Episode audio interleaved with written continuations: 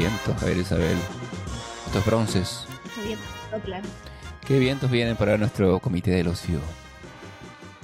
Eh, vienen los vientos de abrir acta, así que de inmediato procederé. Leonardo, ¿se abre acta el comité del ocio? Eh, presente. A ver Isabel. Presente. Aristóteles. ¡Ay, no! Javiera, Sí, está eh, conmigo perdón. Aristóteles, yo lo estoy cuidando. Sí, te, te veo. Eh, estamos en la distancia, estamos en separados por un número indeterminado de kilómetros. Veo que el mono Aristóteles se ha eh, acercado a ti. Voy- vamos a grabarlo para esto lo vamos a grabar para nuestras redes. ¿eh? Eh, Haciendo cariño en las cejas. fantástico, el comité del ocio vive. ¿Le gustan tus cejas al mono Aristóteles? Qué lindas Sí. cejas tienes, te dice Javiera. Javiera. Sí. Em, Es que- ¿qué más? Oye, ¿en mi serie Juan Gabriel están ahí? Eh, están al lado de la estufa. Eh, Trufa está, sigue en Rumanía en su, haciendo su posgrado en, en un posgrado en edición de podcast. Em, Sí, Así así que- que va, va a llegar a hacerse cargo de los botones. Sí, va, va a hacerse cargo de nuestra botonera mágica. Em, No, es que mi serie Juan Gabriel puede que se ausente en algunos capítulos porque están de vacaciones de invierno. Ah, igual que su madre. y como son los niños, tienen vacaciones de invierno. Eh, Sí, sí. O sea, yo terminé una de mis múltiples personalidades de pega. eh, ya no estoy yendo a la clase, me quedé solo a tomar los exámenes. fantástico. Entonces, claro, como que terminé recién igual, onda como el jueves pasado. Así que toda esta semana voy a estar como mucho más en la casa y también organizando el segundo semestre y viendo como todos los pendientes y esa weá. Así que estaba más tranqui. ¿Y tú cómo estás? Yo- ¿Estás de viaje? Pero estamos grabando a distancia. Sí, estoy en la distancia. eh, estoy eh, en, una en una cabaña Twin Peaks. eh, es- me he vuelto en parte la, la dama del, del leño, del, del, de- del- Log Lady. También hay rumores de que he estado entrenando para vencer a Iván Drago, eventualmente. He cortado leña con hacha. eh, he tenido, eh, han sido días interesantes de reconexión con la naturaleza. Una suerte de Eat, Pray, Love, que sería como Eat, Chop. eh, no digo tanto amor como me gustaría, pero eh, Eat Chop Sailor Moon porque he estado preparando una, una- una sección futura de nuestro podcast que nos encanta. Y nada, eh, son corren buenos tiempos. He tenido nieve, he tenido lluvia, sol y lluvia, todas esas cosas. Y ahora, ahora la casa estáis solito, Sí, con la gata nomás. sí. O solito, solito. No, no está la gata. Eh, hay, una- la gata no, no mi- mis anfitriones han salido. Me, me, me, me he estado pregando en casa de unos amigos. eh, A Ujú. quienes les mandaré un saludo ya cuando termine este ciclo, pero, pero sí. eh, estoy en completa soledad. Y, y, y- pero por el día o se fueron por el fin de semana y, y- No, aprovechando el fin de semana, el auditor. Bueno, ah, este- este podcast sale en dos semanas más, así que va a haber pasado un rato desde ese fin de semana largo. ¿Dónde estaré para esas dos semanas? Nadie lo sabe. quién sabe? Sí, estoy mm, siguiendo con el, con el camino del, del Drunken Master, como yendo de pueblo en pueblo. Sí, está ahí en tu Julia Robert era, está en tu comera más rezarera. Sí, me gustaría. ¿En qué etapa estáis? ¿Estáis comiendo? eh, Estáis re- porque es comer, rezar, amar. eh, eh, eh, es estáis comiendo. He comido, sí, de hecho estos días han sido de preparar mi comida. Ayer eh, em, sacrifiqué un animal, no. Ayer siendo la noche de San Juan, eh, me preparé, Maté un, le- maté un carnero. maté un carnero, eh, le, Me dañé su sangre. eh, Eso no te falta Y, y- y con, y con el resto escribí una- un- un- unos jeroglíficos en la higuera, se me apareció el coludo, tuvimos una larga charla con el coludo anoche, en que llegamos a unos, unos acuerdos. Sensato, el coludo es un hombre de negocios, claramente. Eh, Sí, tiene, po, tiene la mentalidad transaccional. Pero... no como Dios. No, ese, ese weón le quiebras. eh, Dios de, de un de emprendimiento. Sí, Pero Dios... Dios es un weón de transnacionales, ¿cachai? Como, o sea, no, no, a ver. Dios es un buen empresario que le quiebran weá y sigue. Jesús es un weón de pyme, ¿cachai? Claro, pero el, pero el diablo es el ejecutivo. Por algo, por algo el diablo era, El era, era el primero de los ángeles, ¿cachai? Porque era el bueno que Dios le- Claro, le, delegaba las cosas. corporate que lleva la corporación, claro. Claro, Dios, Dios tenía el capital y le dijo, le decía a Satán, oye, administra tú que eres bueno para esto de negociar. Claro. Eh, esa es- me parece que es la lógica en el cielo. Eh, pero no, bueno, ayer, claro, sí, ayer vino, tuvimos una, una noche de hechizos. Eh, estoy comiendo, como te decía, sí, ayer cociné largamente y, y he estado probando recetas, estoy en mi fase IT. Eh, ¿Viste? Si yo te dije, después vaya, o sea, puede que rezar, no estoy rezando, va- después vaya a entrar a otra fase. al misticismo, espero que no ojo los quiero, pero sí, yo creo que voy a fundar una Sí. religión, voy a fundar una secta, se voy a ver cómo me va con eso, y de ahí encontraré el amor. Probablemente con Mm. 60 o 70 de mis secuaces, como suele pasar en estas cosas. Eh, ¿Viste ese documental sobre el buen que se llama Osho? Eh, Sí, sí lo vi, Ya. Wild Wild Country. El sí, Wild Wild Country, qué buen documental. Oye, a bueno. caché que está en HBO eh, eh, de Gary Shandling Send Diaries, que fue una recomendación que yo hice en el podcast y que a ti te hizo Tilín. Y que ah, lo voy a ver con Cristian. Que son dos partes en que hablan de Gary Shandling y, Y A ver, justo tengo abierto el HBO Max porque tenía Mira la los casualidad. capítulos ¿eh, de, Barry, de, ¿De qué no conozco? Gary, ¿me dijiste? sí. De Gary, Gary- el de Gary Gallman. no, se llama The Zen Diaries, como los diarios Zen, de Gary Ah, Shandling. ya. Gary A ver, G- The Zen. Sí, yo creo que Zen Diaries vaya a tener. De Zen. A Este- ver ahí. Este acto de recomendación Ah, sí, en vivo. la vi. Sí, Sí, velo. sí. Y- y- dude, Ah, la voy a ver hoy día en la noche. porque todos nuestros oyentes ya lo han visto porque lo recomendé antes, pero, pero te, lo, te lo paso. Oye, ver, weón. Qué impresionante. Ah, que no Eh, se voy diga. poniéndome al día con los con los pendientes, o sea, estoy, bueno, de- yo también estoy, voy a ahora se viene mi explaining después Sí, lo sé. Oye, pero aprovechemos ese Di- paso. di- digámoslo, digámoslo después de que se viene, pues Lo cuando viene termine ahora. ahora, tú. Sí. Eh, va- las cuentas pendientes hay que terminarlas y, Y como vamos a tal, abrir con. vamos al número 4. Y esta canción usted la ha escuchado porque dice sí.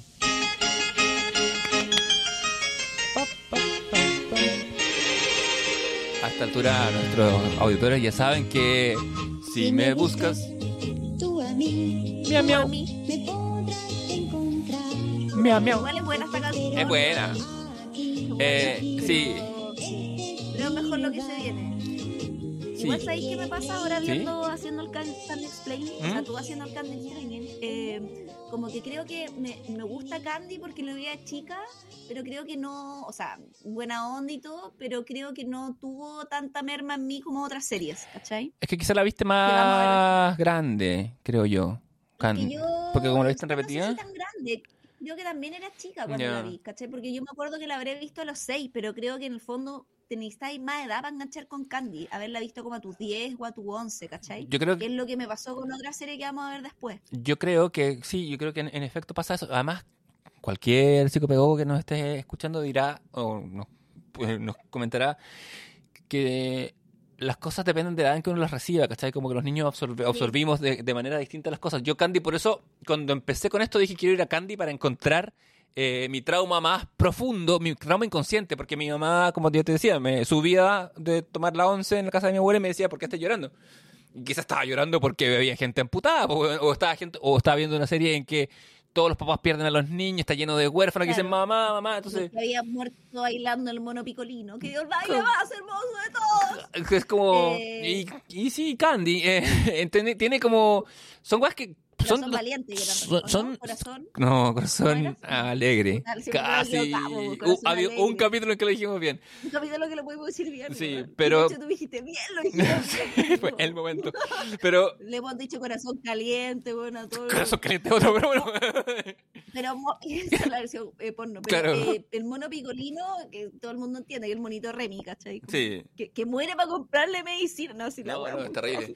¿Cómo no mostrar esos monos, weón? ¿Cómo, Tenemos cómo, seis cómo? años, Sí, que son, son weas que requieren, en, o sea, yo me acuerdo cuando yo era chico se usaba mucho el concepto esto es para personas con criterio formado, no sé si te acordáis, como de películas para personas con criterio formado, una wea muy eclesiástica, eh, dictatorial, pero puta, para lo que hay que tener criterio formado es para ver estas- estos dibujos animados que tenían tragedias que apelan precisamente a lo peor, a los peores miedos de un niño, ¿cachai? No si tanto las series que ha- los, los explaining que se vienen, que ya tenemos programado dos, eh, series que van a ser eh, van a tomar el lugar de esta estación que termina hoy. Eh, así que terminemos con Candy de una buena vez. Habíamos quedado, habíamos repasado todo el fin de la así llamada saga Terry, la trilogía de Terry. Y yo ahora nos queda rematar con el tema del abuelo y Albert, que son una misma y la sola, una sola y una misma persona. Esto es muy problemático. es bastante problemático porque el abuelo ha sido el benefactor, el bisabuelo, y aparte que es, no- es medio difícil de creer porque es un cabro relativamente joven a lo largo de la serie. Pero mira, la última vez que vimos a Candy, Candy se estaba despidiendo de su, de su gran amor y después eh, no se va al frente de hacer, hacer de enfermera, pero se va a otra clínica que, que la, nece- que, lo necesi- que la necesita, que queda en un pueblo minero donde no hay casi nadie, solamente hay un doctor que resulta ser una doctora en disfraz, eh, que es una persona que ha ido a ayudar a los, más necesitados en este pueblo minero. Y, em, y ahí Candy, ojo que antes de, antes de emprender ese viaje en tren, Candy pasa por primera vez una noche sola con su amigo Steer. Y dice, oye, nunca pasamos tiempo solos. Y Steer le regala la cajita de la ilusión, una wea así, que es una caja musical que él ha eh, construido que es el único invento que él tiene que funciona, porque los inventos de Steer nunca funcionan. Esto para más adelante. Eh, porque sigue, eh, mientras, mientras en Europa sigue la guerra, Candy está. eh, Candy, Candy se va del pueblo una vez que Albert, que recordarán había perdido la memoria, empieza a acomodar atisbos de que va a recordar que él es Albert. Lentamente. Entonces Candy lo ve en buenas manos y parte. Encuentra trabajo, se va a este lugar. Y Albert, quien recordaremos que es el que tenía la otra mascota y que es el hombre que trabaja en el zoológico después en, en- en Inglaterra. Pero el que le da la. ¿No es eh, Archie el que le da la cajita, perdón? Eh, no, es, es Steer, es el inventor. Sí, pues, pero ese el inventor es, eh, por- de los hermanos, decís tú. De los hermanos de Steer, sí, pues Ar- Archie es el otro, Ar- Archie el que está emparejado con, con la que te cae mal. ¿Cómo se llama? No, po. Nani. Ali, Alice, no, po, Alistair el que. Ah, Alistair. Sí. Alistair, ah, sí, lente. ah, sí, Alistair alias Steer, sí. Ah, ya, sí. Archie se le llamará sí, sí, sí. Archibaldo, Archinoldo, Archiberto. Sí.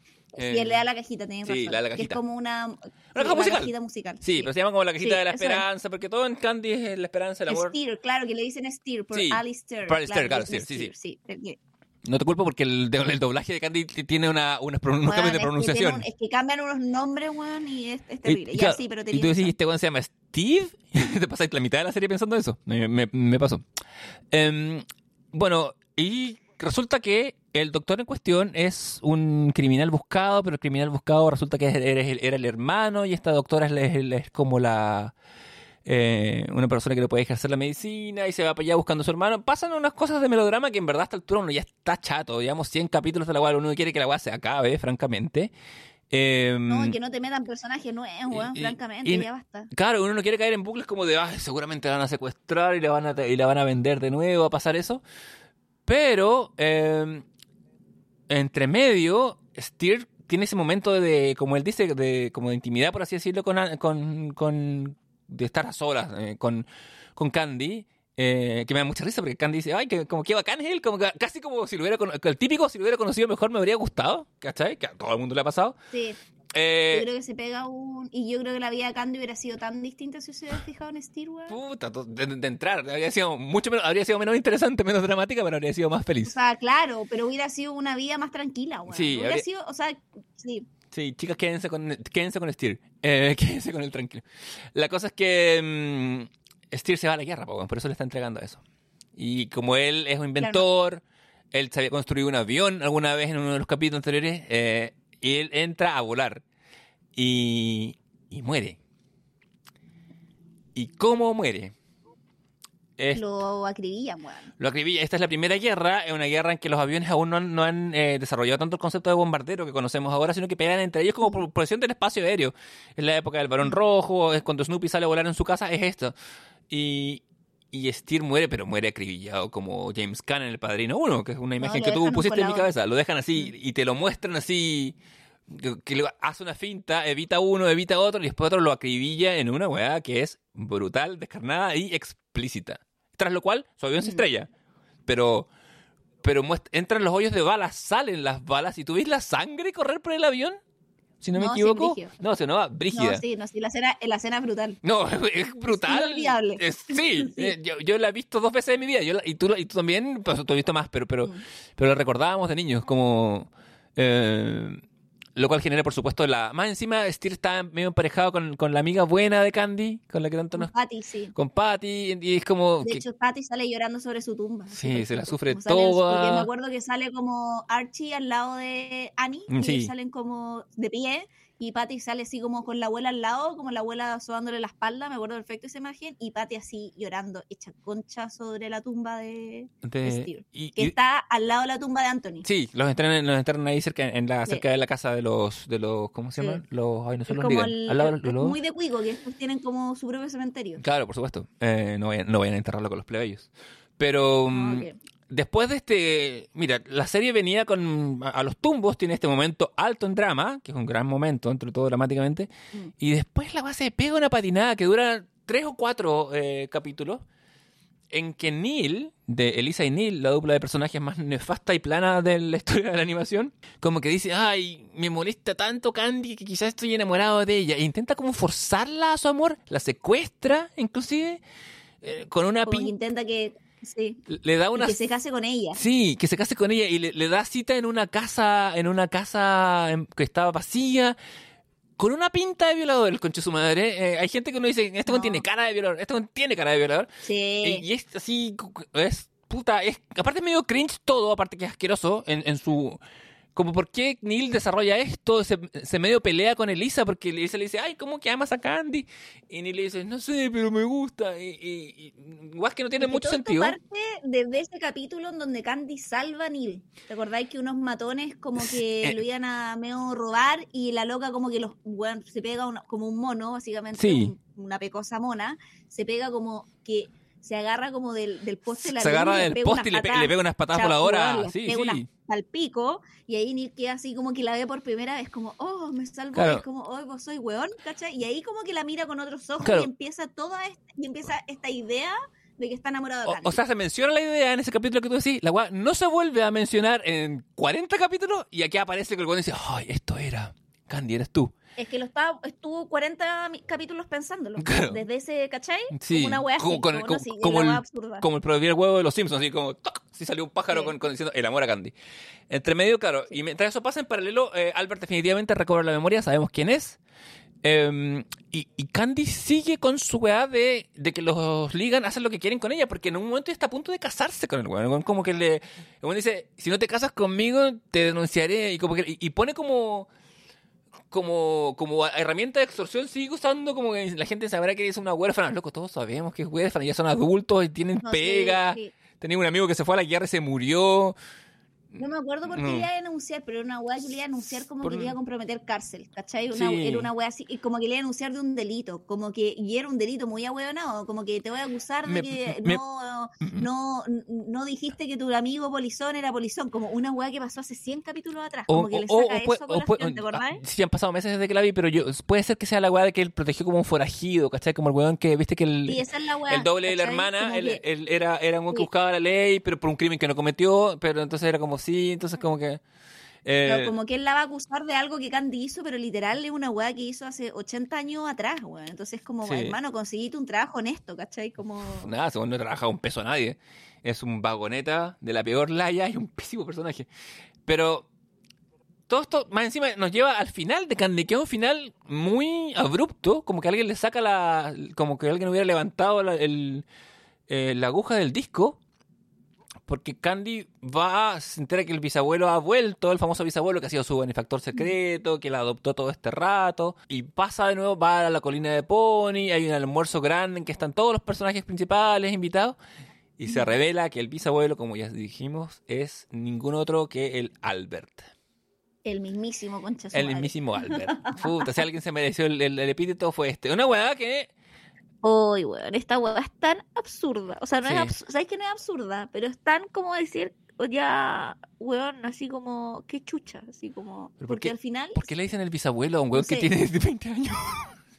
no, la primera weá de la traducción que uno no entiende, y la otra weá que a mí me pasa es que se da a entender, o es al menos lo que yo entendí, Ya. después cuando la vi de más vieja, volví a entender, como que un poco Candy se queda con él, ¿cachai? Como que queda medio implícito. Mm. porque se tiene un texto que es muy como eh, no fue Anthony, eh, tampoco era Terry, al final volví a mi príncipe del bosque, porque te acordás que es el primer one que ella ve y que cree que el príncipe del bosque es Anthony, y Anthony justo le va a revelar Que que es él no Albert, es cuando claro. muere, Sí. es Albert, y le da a entender que, ella, que, que fue como esta primera, pues, o sea, un, un primer amor medio apolíneo, ¿cachai? Como esta primera figura donde Candy conoce como el deseo, ¿cachai? Como estaban precisamente acá, y dice como, muy como la flor de los siete colores de Angel, weón. Como, Claro, que estaba en mi "Oye, casa anduve todo el por tiempo". todo el mundo y la weá estaba en mi patio, ¿cachai? Como Sí. que se pega un texto al final, en el último capítulo, que es muy similar, como de busqué el amor en tan, eh, bueno, en tanto hombre, era como, bueno, era Anthony en el Juan de Terry, Terrible. y pensar que estaba aquí al lado, ¿cachai? Y es como, se quedó con este weón, como, ¿cachai? Y yo, ¡ah! madre", ya. Eh, sí, Entre que me da cringe y entre que me da así como, weón, ira.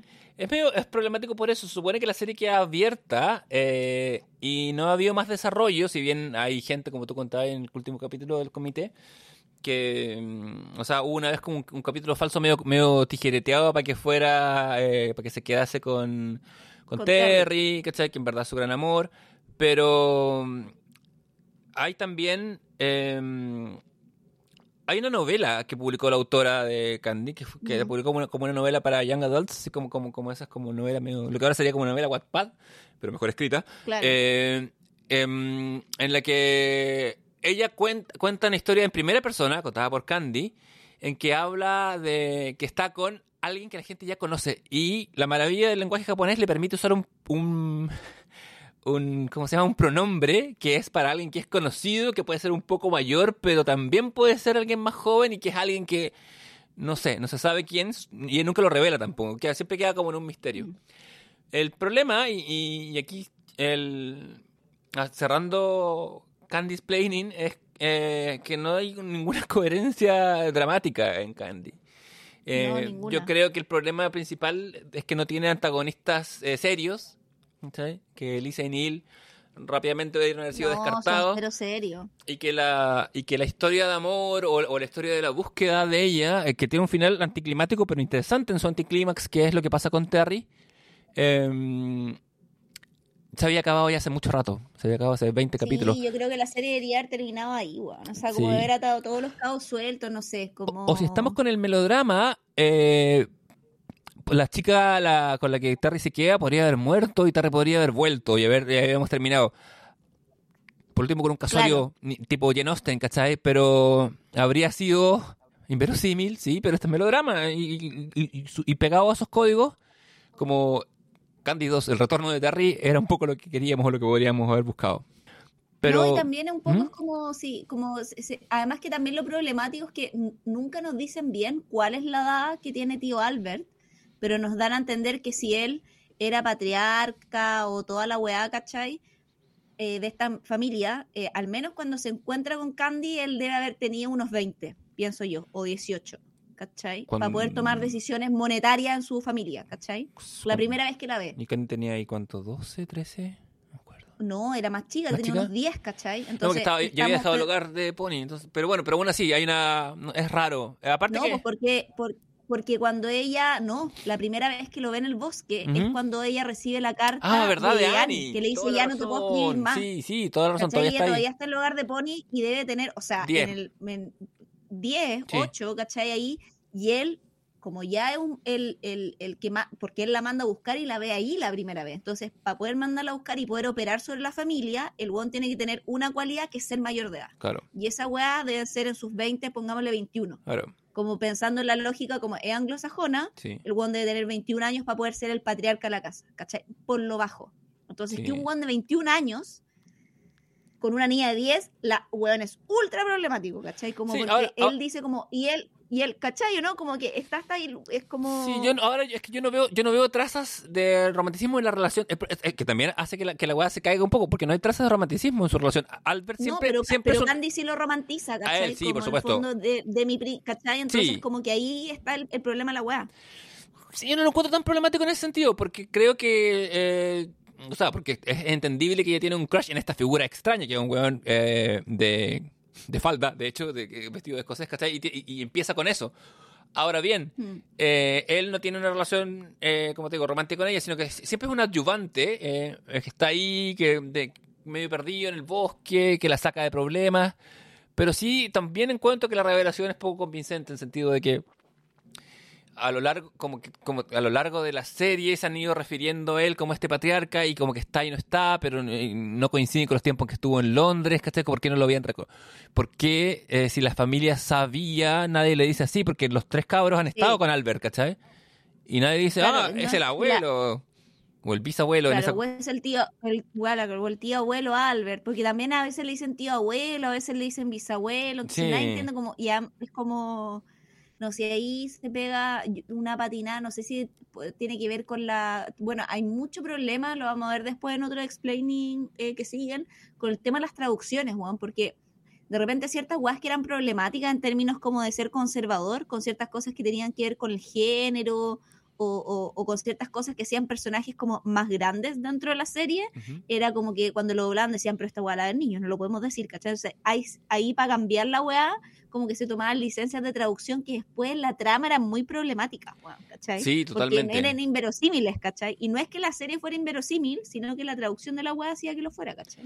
Sí, yo me pregunto, bueno, y- y me, me da la sensación de que en esa época no es como que, o sea, son ciento y tantos capítulos, no es como que alguien tuviera los ciento y tantos guiones, y yo creo que los lo fueron haciendo así casi que secuencialmente, ¿cachai? Primero, segundo, y no, se- Sí. y, no se dieron cuenta de las decisiones que fueron tomando hasta tarde, ¿cachai? Eh, pero bueno, con Candy eh, descubrimos eh, ciertos, descubrimos eh, ciertos caminos del amor, como en un carrusel, como dice su canción de cierre.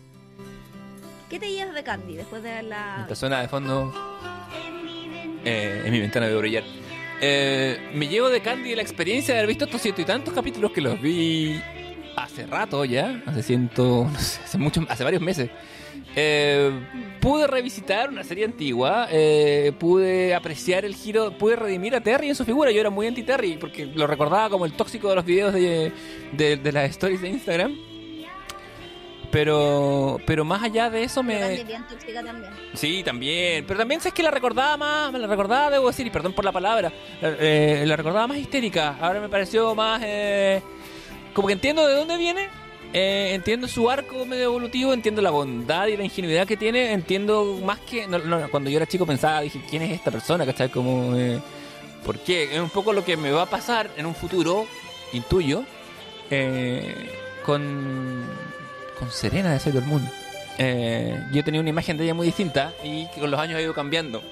Eh, Candy también, pero, además tienes que pensar que la primera vez que yo vi a Candy tenía cuatro años, cinco años, no sabía leer. Entonces, eh, así, así de otra persona era. sí. Sí, eso, eso es mi, mi, mi- mira, mi reflexión. No recomiendo, no le recomiendo a la gente ver- ver- repetirse, ver Candy entera. Queridos ociosos, eh, el ocio es, es, es productivo y a veces el ocio es mirar un muro y es- eso es, puede ser más productivo y feliz que ver Candy. Sí, los primeros 50 capítulos o los primeros 25. Sí, ver, ver la saga de cuando está de cuando de cuando era niña y también hacerle caso cuando aparezca Terry en el título, pero más allá de eso, una lectura muy saltada, una serie que en de 115 capítulos se pueden hacer 30 y ser feliz. Así que que vive el poder de las historias compactadas. De la síntesis. Así es.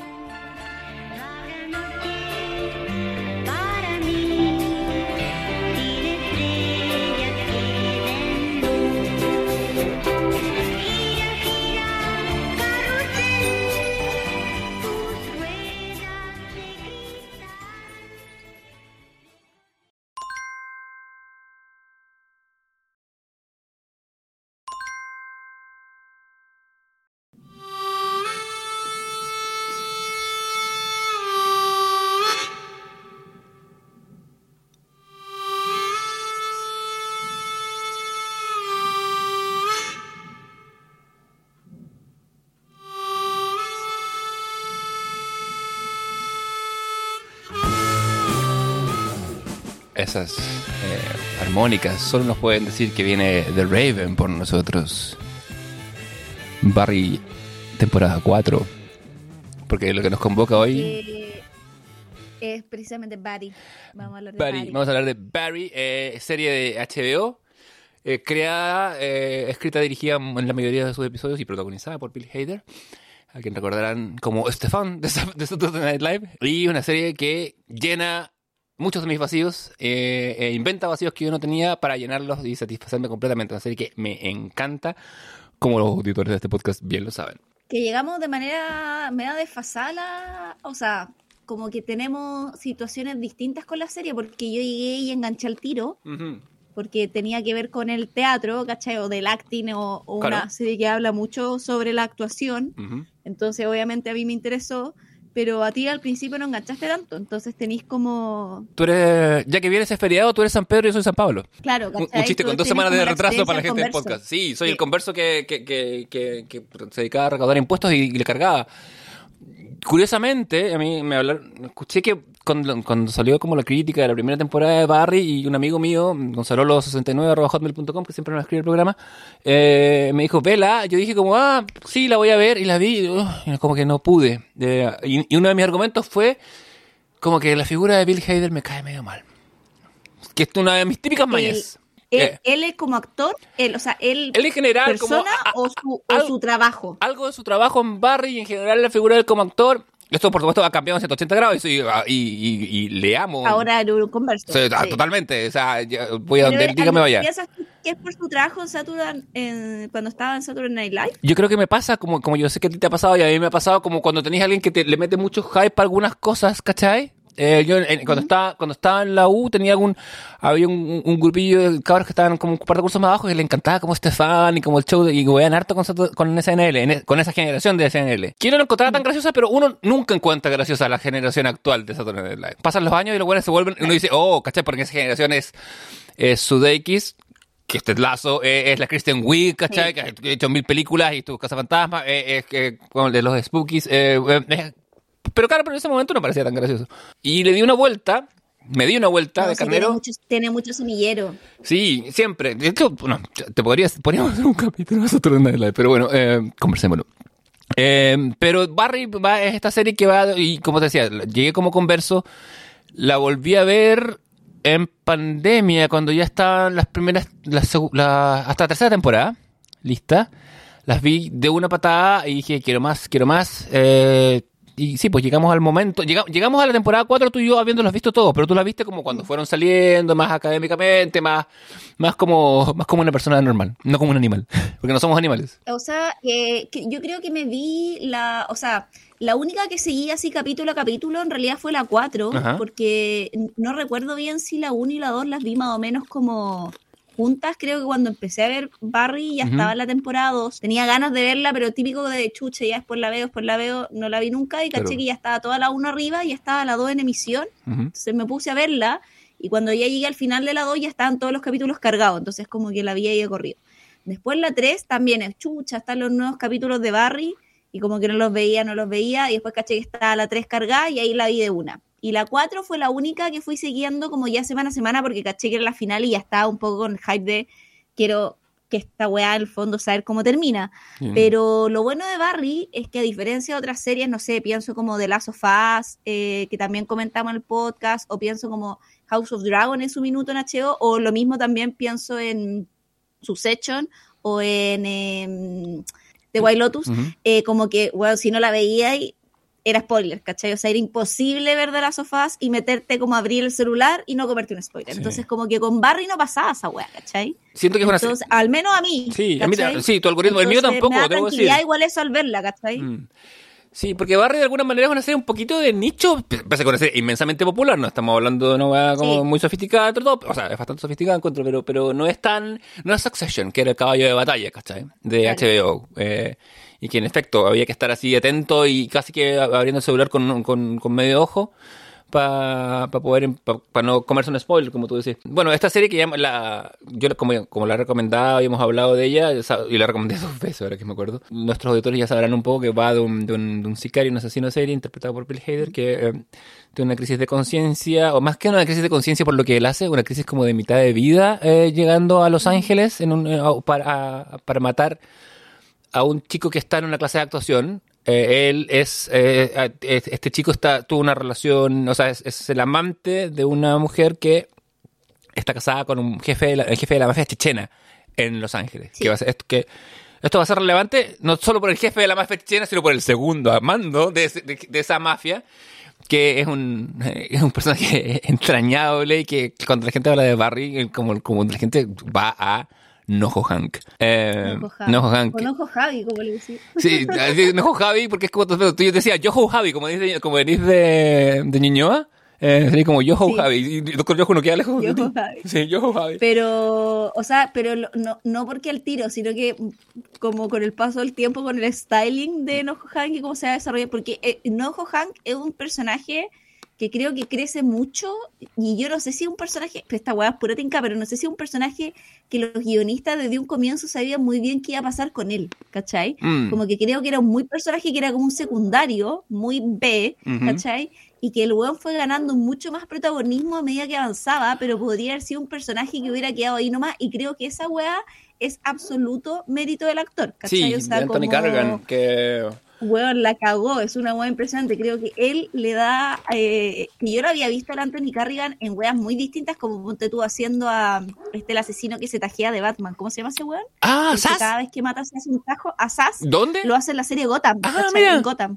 Y, y cuando tenía pelo, yo ¿no? También estaba pelado. Ah, sí, ya. está, ya. Sí, yo por- nunca lo vi con pelo. Sí, porque tú... cantando, pero lo, habí- lo había visto de ahí y en algunas como rom-com en Ujú. papeles muy menores. Mm. Pero bueno, acá se roba así como. Y no solo porque sea cómico, sino que también tiene minutos dramáticos. Vamos a verlo, sobre todo en la tercera y la cuarta, porque en la primera y en la segunda el weón habita en su universo de, de arcoíris de, de unicornios, porque literal ese weón vive en otra dimensión. Sí, totalmente. Eh, y el buen hace crecer tanto el personaje que eh, yo creo que los mismos showrunners, eh, los guionistas, fue como, bueno, tenemos que quedarnos con este buen literal hasta el final, ¿cachai? sí, aparte que se vuelve... A diferencia de otros personajes que fueron desinflándose o perdiendo más protagonismo, o que de hecho los tenían ahí sabiendo que iban a ser sacrificados como piezas de ajedrez para eh, algunos temas en la trama, ¿cachai? Ay, sí, ciertamente. Pese- eh, no, eso pese a que eran buenos personajes, pero el caso de Nojo Han yo creo que es un personaje que eh, su arco no estaba como pensado, predeterminado más o menos desde un principio, como hacia dónde vamos a ir con este personaje. Yo también creo, la escritura de Barry tiene eh, momentos en la primera y la segunda temporada que son muy, bueno, la primera como todas las primeras temporadas. Eh, veamos si nos dejan continuar con lo que estamos haciendo, es la primera premisa. En la segunda ya se cacha que la serie va a ser un poco un éxito.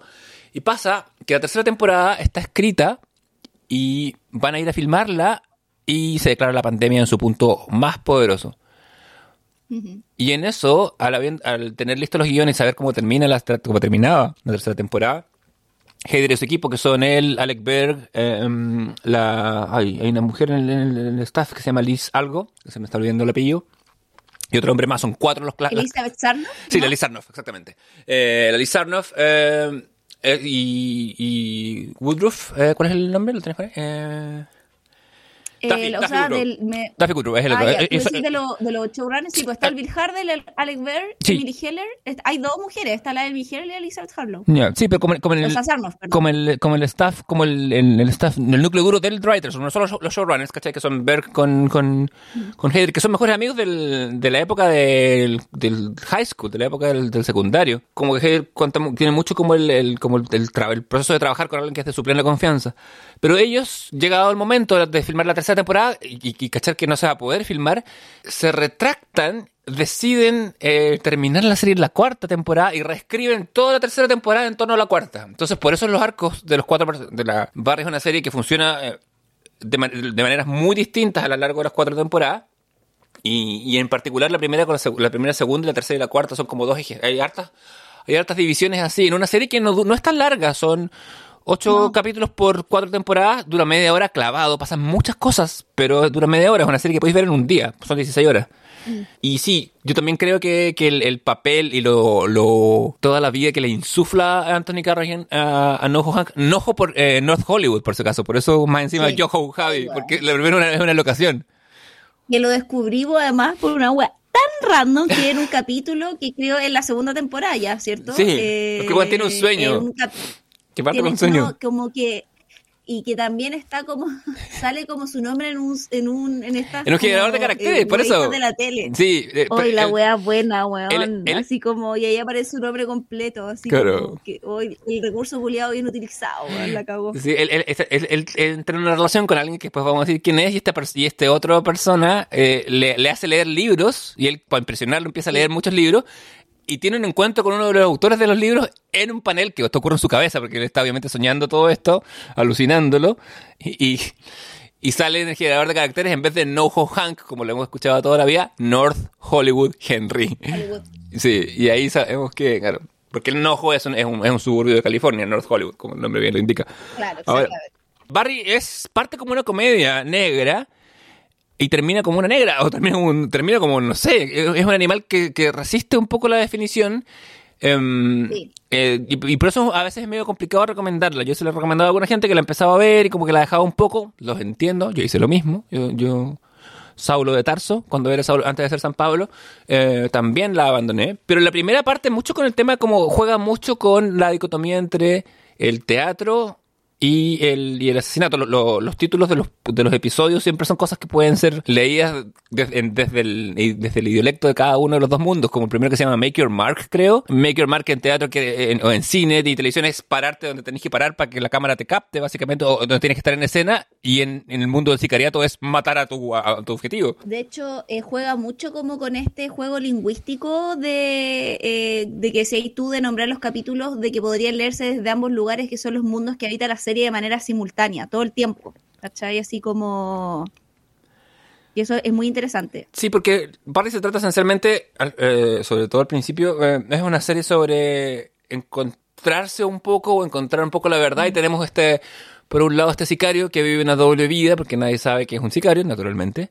Eh, y el mundo del teatro, que es la máscara, pues ponerse, ser otra persona y encontrarse ahí. Como te iba contando, claro, cuando él va a matar a este amante de la, del jefe, de la señora del jefe de la, macha- de la mafia chechena en, en Los Ángeles, eh, es- es- descubre que él está tomando una clase de actuación, él conoce ahí a, a la que sería el catalizador de muchas cosas, que es Sally, interpretada por la Sarah Goldberg, que es una, una actriz aspirante, es como la mejor de la clase de alguna manera. Claro, es la mejor de la clase. Claro, y que es la, la clase que la dicta el profesor Gene Cousineau, que es Henry Winkler, eh, a quien recono- recono- los, los- no, no creo que nadie, ninguno de nuestros pod- eh, nuestros oyentes lo, lo recuerden como The Fonz en Happy Days, esto lo sabemos porque la gente lo, porque lo menciona, porque como todo el mundo lo conoce en Estados Unidos. Uno lo puede Sí. recordar como el, como el abogado de la familia de, de, de Arrested Development, eh, Jim- que era Jim Parmesan, era- ese era su nombre, eh, pero acá está, se reinventa y es el rol por el que otra generación lo va a conocer y reconocer, que es un, un, un, un actor medio fracasado, un poco no porque le faltara talento, sino porque era un, básicamente, con su madre, un muy narcisista, un tema que va a aparecer en, en- hacia el final y que le va a costar, le va- él va a pagar el Todo. precio de eso, constantemente, sí, en efecto le va a costar todo.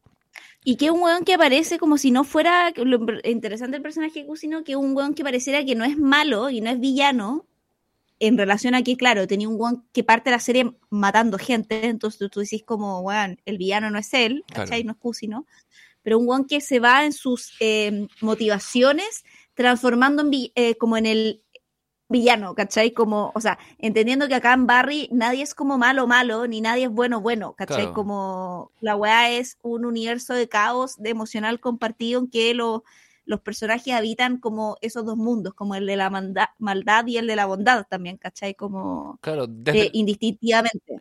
Desde, desde el momento que tu personaje principal es un sicario y que suponen que tenés que tener algún tipo de empatía por él, eh, ya es un es como un reverse Breaking Bad de esa manera, siento yo. Porque en Breaking Bad tú tenías como al profesor que se iba transformando y acá el güey ya es, ya parte siendo un individuo que es despreciable en lo que hace, pero eh, claro, inmediatamente uno, no sé si por, por nuestra naturaleza humana de justificar las cosas o porque la, la serie lo plantea muy bien, uno empieza como a encontrar los peros y uno dice, claro, él es un poco el instrumento del, del que funciona como su, su agente, su localizador, su, el hombre como Claro. detrás de las pantallas, que es eh, Ron Fuchs, eh, Ron- no, Monroe Fuchs, es el nombre del personaje, eh, que lo interpreta también magistralmente Stephen Root, que para ver un poco su rango, eh, basta, basta ir a verlo a, a, a Succession cuando hace este, de este lobista de derecha, conservador, que es un personaje nada que ver y está filmado más o menos simultáneamente. Sí. Entonces, Fuchs le vende mucho a Barry la pomada de que ellos están haciendo el bien constantemente, de que hay buenos y malos, there good guys and bad guys, y que Barry está matando a los bad guys. Porque Barry es un excombatiente de Afganistán que ha vuelto a casa y lo único para lo que sabe es, lo único lo que es bueno es para matar gente. Y es muy bueno matando gente. Claro, y, o sea, bueno, eh, porque después convengamos que, que uno de, los de, de los Q de las primeras temporadas también el, el hecho de que Barry al querer renunciar, precisamente porque encuentra lo que hablábamos, este eh, una nueva pasión, podríamos decir. Sí, esta Eh, realización la- de sí mismo en, en las tablas. Claro, como un, nuevo propósito de vida, como que tiene una epifanía un poco, ¿cachai? Así como eh, Fuchs igual, puta, se, está reticente, pero lo intenta, como que intenta dejarlo ir, ¿te acordás? Y adquiere como otro sicario y el Qué weón es un pésimo. desastre, Mm, es pésimo. Entonces, el problema de dejarlo ir precisamente es como que no puede conseguir otro reemplazo igual de bueno que Barry, ¿cachai? claro.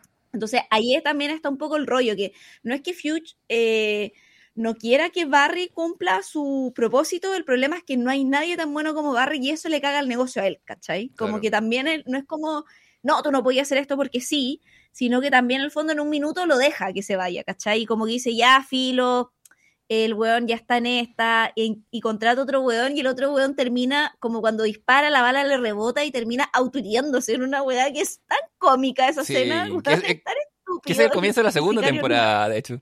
El, Sí. Y Fuchs es un, nos dicen, es un amigo de la familia que conoce a Barry desde niño y que tenía siempre como una relación con él como del como de un, de un tío bueno, del tío que pescaba y que jugaba con él a mí, con el hijo de su amigo, ¿cachai? Porque se habían, y se habían conocido en, en, en la mili, habían hecho, no sé, el servicio como tal, eh, pero Fuchs tiene eso que él estuvo en el ejército, pero nunca mató a nadie porque como que era cocinero, una cosa así.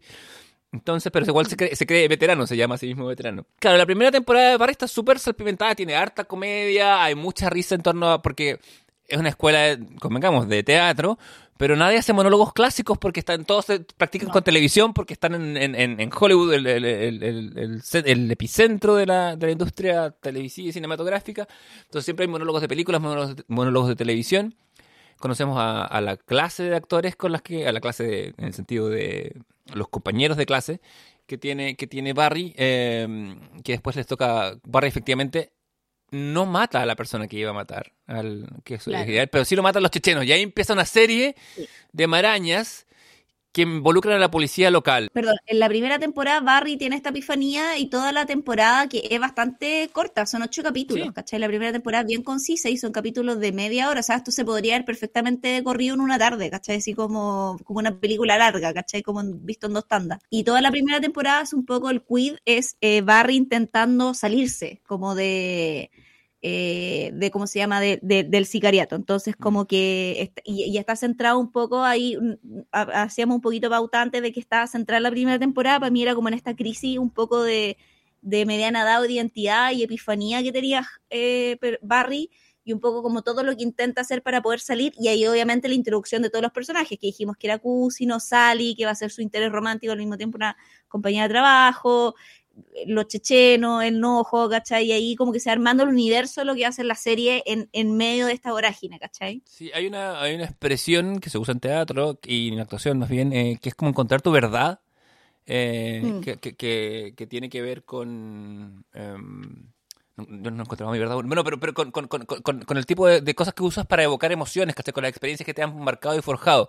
Y en el caso de Barry, un poco, Claro. como, bien como tú decís, eh, tiene que ver eso, con como una llegar a una cierta crisis de edad y ver quién soy, metafóricamente, eh, y para qué sirvo en la vida. Y siento que Barry sirve solamente para una cosa, que sirve para matar, pero él quiere actuar, quiere hacer Matar. otra. Eh, por eso él se deslumbra mucho, porque la primera, ac- y él no sabe nada de cine, le hablan como de volver al futuro, le hablan de Risky Business, le tiran referencias que son muy conocidas, pero él no cacha ni una. Eh, entonces cuando ve a Sally queda impresionado porque nunca ha visto a una persona actuar. De hecho cree que Sally está sufriendo de No, verdad la primera vez que la ve. No, y además que encuentra, bueno, que sabemos que Sally es buena, sino Claro. el, el problema es que Sally, que también es lo que le dice una vez Cusi, ¿no? Como, tú eres buena, pero no eres tan buena tampoco, ¿cachai? Como cuando le, como que le baja el humo y le dice como, weón, hay mucha gente muy buena como tú, ¿cachai? El problema es que los que llegan a las películas son weones como, porque también ahí es como, ¿qué es lo que quiere hacer Sally también? Como que quiere saltar, como que igual Sally entiende que como que, y, y ahí también se pega como cierta interesante la película, como que Sally quiere llegar a la tele, ¿cachai? Como que está pensando siempre como llegar a la tele y después nunca es como quiere llegar al cine, ¿cachai? Claro. Porque creo que ella entiende que no tiene como pasta de estrella, ¿cachai? Como que creo que por para pegarte, no sé, para ser como, no sé, pienso la Jennifer Lawrence, ¿cachai? Que a los 21 hizo como Winterbones y se ganó como el Oscar, la primera que nominada a Mejor Actriz, como que tenéis que ser una weá despampanante, ¿cachai? Y sale igual dentro de todo, porque yo he visto mucha como lectura de Sally de que la muestran como una buena que estaba como no tan conectada con su realidad y sus potencialidades. Yo creo que Sally está muy consciente de que es lo máximo que ella puede entregar, ¿cachai? Sí, Sally, después nos enteraremos, viene de una relación abusiva, eh, lo que Mm. marca mucho su personaje. Y después uno, uno, uno dice, eh, ¿qué hace con Barry? Eh, Barry la protege, po. Le, le ofrece eso, le ofrece Sí, una po. seguridad, que es algo que es un, es un determinador común en, un determinador común en, en mujeres que están con hombres relativamente, con hombres violentos. Y ¿Mm? que de hecho ella lo, lo, en la última temporada se lo sacan cara como, weón, tú estás aquí para protegernos, ¿cachai? ¿Dónde estáis? Sí.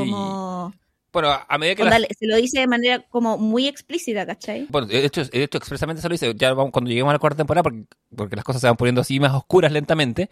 Porque al principio es todo, o sea, hay asesinatos, hay muerte, pero todo está, como digo, en, en- en la mezcla eh, pesa más la comedia, sobre todo al principio.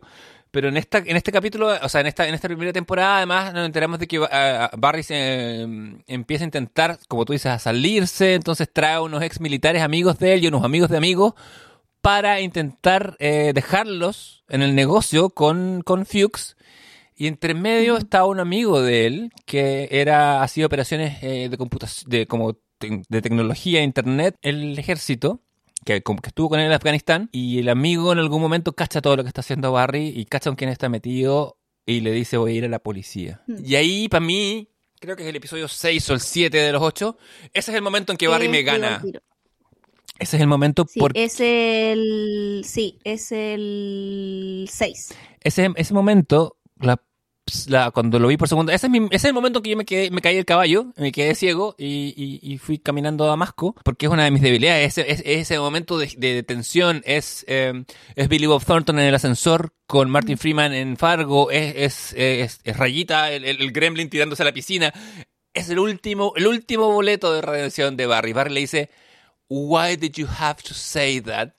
Al, al Bill Hader que ha actuado mal toda la serie Sí. porque está siendo una persona que actúa mal, ojo, no porque él actúe mal, Sí, se le crispan todos los nervios y dice, ¿por qué? ¿Por qué? Porque Juan sabe que no le queda otra weá que hacer que matar a su amigo Mm. y procede.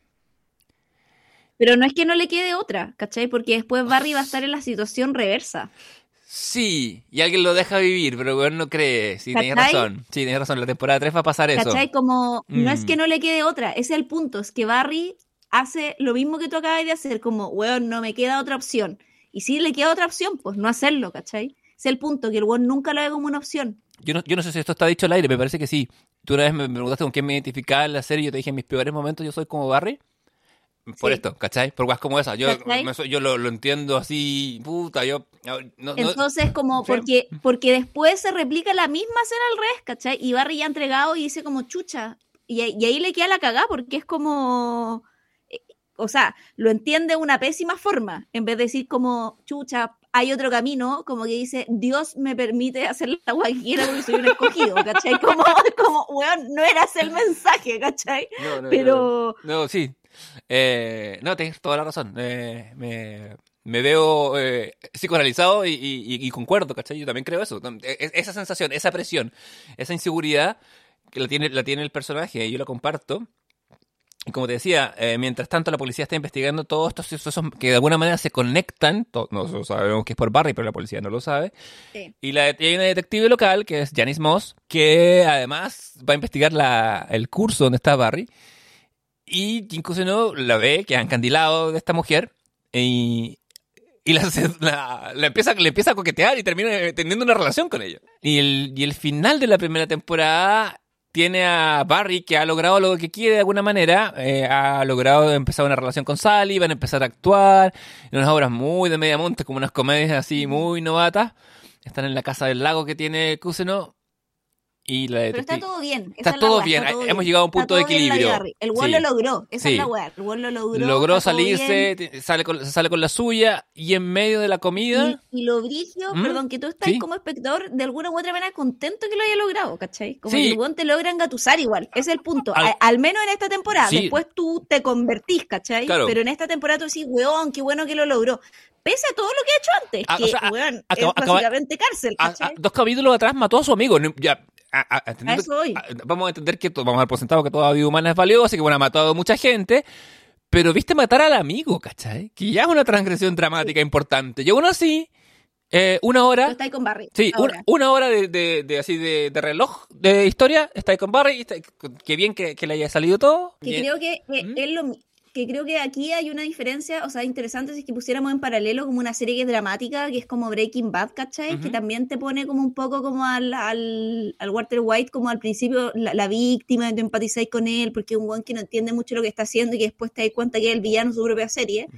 Eh, como que Barry siento que nunca te oculta que Barry es el villano de la propia serie. Como que ahí deja la responsabilidad en el, en el eh, espectador de decir como, chucha, yo escogí no ver que este bueno era el villano Mm. y después al final te vas dando cuenta. Pero creo que Breaking Bad ahí es más tramposa Sí. porque el weón en el fondo como que te lo ponen primero como una víctima que se transforma en un villano y en verdad el weón siempre fue villano, ¿cachai? Como que la weón en realidad nunca lo hizo por la familia y es una excusa que el weón se puso, pero que dramatúrgicamente en cómo está contada la serie te hacen eh, creerlo como si fuera una verdad, ¿cachai? Como que la serie ahí medio como que cambia de norte eh, de la temporada 3 para adelante, ¿cachai? Entonces creo que siendo una gran serie igual Breaking Bad, creo que allí el- en la serie es media tramposa en relación a eso, a diferencia, por ejemplo, de lo que hace Better Call Saul, que creo que es una serie mucho más honesta con el personaje, decir como este bueno un chuche su madre siempre, ¿cachai? Como Sí. porque hace el camino inverso. Y creo que también tiene que ver un poco con la madurez de eh, los showrunners que están detrás de esa serie, que han pasado muchos más años y que, te- y que cada vez que, yo creo que lo único que ganáis cada vez que vaya envejeciendo es honestidad, weón, ¿cachai? Idealmente. Eh, Sí. Idealmente, ¿cachai? Pero sí. Y creo que aquí hay, hay mucho de eso en, en mostrarte a Barry, como que hay una honestidad en mostrarte quién es el weón. Nunca, nunca te lo disfrazan, ¿cachai? Como en sus motivaciones. Eh, sí, ciertamente, yo estoy 100% de acuerdo contigo. Agregaría, sí, que también hay una cuestión como de como de la historia de la televisión, ¿cachai? Breaking Bad es, eh, no es, o sea, es dentro de este género, dentro de esta fórmula, tiene algo de pionera, como que le toca romper algunas cosas. En cambio, Better Call Saul, por ejemplo, viene con viene con el crédito de Breaking Bad, ¿cachai? O sea, a Better Call Saul la esperamos, porque Better Call Saul se, se Claro. muy a fuego lento, ¿cachai? Y Barry, que es mucho, que es más intensa, más, más acelerada, claro, también tiene, al tener ese referente por el pasado, puede hacer estas cosas, pero sí, también creo que o sea, una persona, una persona con una, con una moral intachable y cuadrada, nunca caería por Parry, el personaje. No, po, Pero nosotros, nosotros humanos que tenemos más, que somos más personas más grises o más ambivalentes, no sé, podemos hinchar por él más o, o o- nos seduce de alguna manera, desde cualquier excusa que pongamos. Entonces, llega, llega a este final de temporada en que comete el que va a ser el crimen clave. Porque en esta, Mm. en esta, en este idilio, en esta casa del lago, se le sale decir que, que él había estado en Afganistán. Se le sale, porque, porque Cusi no dice, sí, cuando Barry vino me contó esta historia que se inventó, y que en verdad tú, sabes, tú no sabes cuando, que lo vio, que Barry le contó la verdad, le dijo que él, que era un sicario, que trabajaba para esto, y Cusi no pensó que era un monólogo. Y Janice Moss, la detective, que, que es una persona bastante más clever que todos los que están ahí, pone, suma dos más dos. Y, Barry Cacha, que ya más dos. Porque, Sí, porque Barry eh, es un muy buen eh, hablando también de leer y del acting y la weá, el weón le lee el rostro, ¿cachai? Y como que se hace el weón al tiro, pero el weón dice como, puta la weá, ¿cachai? Sí. como, ya, Barry, cagamos, ¿cachai? Así Claro. como, no, y como, puta la weá, ¿cachai? Así como, no Bueno. puedo ser feliz, dijo Barry. Claro, ca- cagué. Barry es muy buen lector, o es muy bueno, es cuando- bueno, como todo, cuando está en su pega, cuando, se está jugando la vida, Sí, porque el resto del tiempo es, es casi analfabeto emocionalmente, como lo vemos en su relación con Sally, como que no, no cacha mucho de la vida, que como que le gusta, le No, gusta, nada. le gusta Metallica los videojuegos y no, y no sé qué cosas más, ¿cachai? Que como, como Y ahí quedó. tiene, tiene como tres intereses, pero claro, puede darse cuenta cuando alguien le está mintiendo, puede darse cuenta como, como que, en qué situación está. Y la serie, si no me equivoco, termina cuando Sally despierta, es- vemos a Sally durmiendo y Barry se va en la noche, se, le enfrenta a Janice y la cámara corta a, a la... A él después volviendo. Sí, se, y se, se escucha, pa, se, se ve, se ve un disparo, se ve, se ve el flash y vemos que Sally sigue durmiendo y Barry vuelve y sabemos que Barry todo lo que es Y ahí la ofensiva. De ahí O termina sea, la primera ahí termina El- la, sí, po. El primer arco, claro, de, de esta crisis de, de identidad termina con una tragedia. Definitivamente. inclusive si la serie no hubiera tenido una segunda temporada y hubiera terminado ahí, hubiera terminado, o sea, como claro, quedan las tramas medio abiertas como de los chechenos y todo, pero tampoco tanto. Como Claro. que creo que también como la serie, yo tengo, esto está guas pura tinca porque no he escuchado, pero bueno, yo sé que hay un podcast de Barry, yo no lo he escuchado, pero eh, o sea, que era de los mismos showrunners, parece que iba saliendo que uno de los podcasts HBO de repente hace ciertos podcasts también con ciertas series, para las de las sofás Sí, tenía, y hay una- Succession, hay uno que es de Barry, Mm. no sé si fue por todas las temporadas, pero creo que al menos durante la primera iba acompañando. Mm. Creo que duró la primera y la segunda. Bueno, la 3 la tres y la 4 Eh, tienen el podcast que es el Prestige TV Podcast, en que entrevistan a Bill Hader capítulo a capítulo. Y él va hablando sobre, sobre todo sobre, Ah, claro. más como director, como donde puso la cámara y cosas así.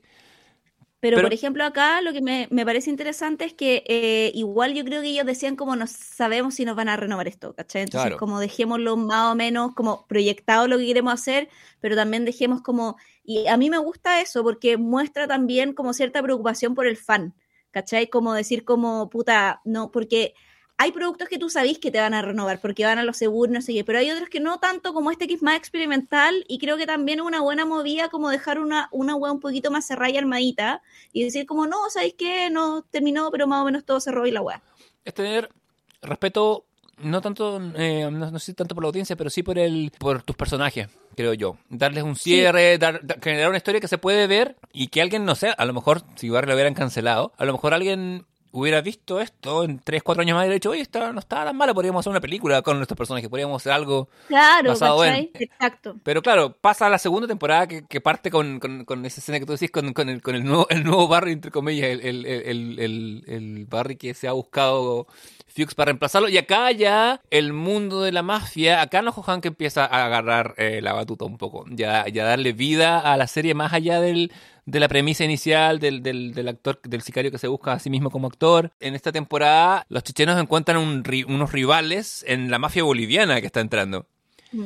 por la cómo se llama por el por el dominio del como de la del control de la heroína en Los Ángeles en particular y Nojo Hank conoce al al rival al, al- al líder del, del cartel rival que es. Cristóbal es. Cristóbal ¿cómo se llama? Cristóbal sí Dice Cristobal. sí Puta que buena cuando dice Cristobal. y y se enamoran progresivamente que es lo mejor de todo Y es nuestra pareja favorita. totalmente total totalmente Es nuestra pareja favorita y la que termina de manera más trágica, de Sí. alguna u otra mo- modo. Es verdad, en esta temporada Sally con Barry están juntos, pero no, no es como, no es como mucho tema. Sí empieza como la crisis de fe que tiene Cousino porque ha muerto su, su, Sí. su novia, que era como el amor. De hecho, cuando parte la temporada, él está como en depresión y no quiere volver a la academia, lo cual tiene colapsado a todos sus estudiantes, donde todos son unos buenos narcisistas que lo único que le importa son ellos mismos. Entonces están colapsados no por decir como, weón, nuestro profesor está sufriendo, sino como, weón, no tenemos eh, profesor, ¿cachai? Si no Claro. tenemos profesor, ¿cómo vamos a actuar y cómo vamos a practicar y cómo vamos a ser descubiertos por alguien en Hollywood, ¿cachai? Porque ellos Claro. están todavía con la weá de que puede ser descubiertos, ¿cachai? Entonces, ese es el rollo. El rollo no es que el profesor esté mal, el rollo es como, weón, onda, estamos perdiendo, ¿cachai? Claro, y en paralelo eh, hay una investigación por el asesinato de Janis que la lleva su compañero. Su compañero que la primera vez que lo vemos es un güey que salía llorando en las fotos de una escena del crimen, ¿te acordáis? Y Janis dice, ah, Sí. gané la apuesta porque el porque el güey se separó. Entonces está llorando su, su Sí. divorcio. eh, pero... Que, era un per- que era un- en la primera temporada era un personaje que estaba muy de fondo. Muy, muy de fondo, y que agarra sí. mucho protagonista en la segunda. Que Barry hace harto eso igual. Sí, como que- Como hay que estar atento a lo que está pasando atrás. Eso es lo que me gusta. Porque Sí. Barry, además, es una serie, como tú decís, es corta, pero, pero es muy condensada en cuanto y, y condensa muy Mm. bien. Como que la, de hecho, yo la primera vez que la, la he visto múltiples veces entera, la última vez, eh, la primera vez pensé que el asesinato de Janice ocurría en la segunda temporada, porque dije, han pasado tantas cosas que ni cagando esta fue en la primera. Pero es la primera temporada. Sí, pero no, pues, sí. A mí también me pasó lo mismo. Sí, sí, me acuerdo, lo discutimos hablamos. Sí, Pero, pero bueno, sí, el- la, la segunda temporada de, de Barry parte con este, o sea, haci- haciendo un poco el- las consecuencias de todo lo que pasa en la primera. Eso un poco Sí. eh, lo que ocurre en la segunda. Y acá lo interesante también es que van, eh, como su- si bien lo- los villanos son dinámicos, en- o los antagonistas más que los villanos, hablemos de antagonistas en Barry, creo que es mejor, los antagonistas son más eh, di- dinámicos en el sentido que van cambiando una a otra, como que en la primera, los antagonistas son los chechenos, un Mm, poco. sí. Eh, en la segunda, el antagonista se transforma en Fugue, un poco, que se siente traicionado por Barry y se lo quiere cagar y está todo el rato intentando como... Ni siquiera matarlo, arruinarle la vida. Esa es la wea, ¿cachai? Porque Claro, siente que él, Barry le arruinó la vida de él y, y Fuchs es muy justicia re- retributiva. Como que Fuchs era un concha de su madre, mucha wea, pero buena justicia retributiva. Yo te devuelvo lo mismo que tú me hiciste, ni más ni menos. Como que esa es la lógica. Y eso hace también que al final Fuchs termine tomando la decisión que toma también, porque se da cuenta que retributivamente no puede tomar la decisión de lo que tenía planeado hacer, porque Claro. sería pasarse, ¿cachai? Sí, tiene una lógica muy clara, Entonces, muy ecuánime, eh, y aparte tiene un cierto cariño por Barry. Ojo, tiene, él, él se asume mucho como la figura paterna de Barry. Eso le, le ha- le va a costar un poco, le va a salir un poco caro más adelante.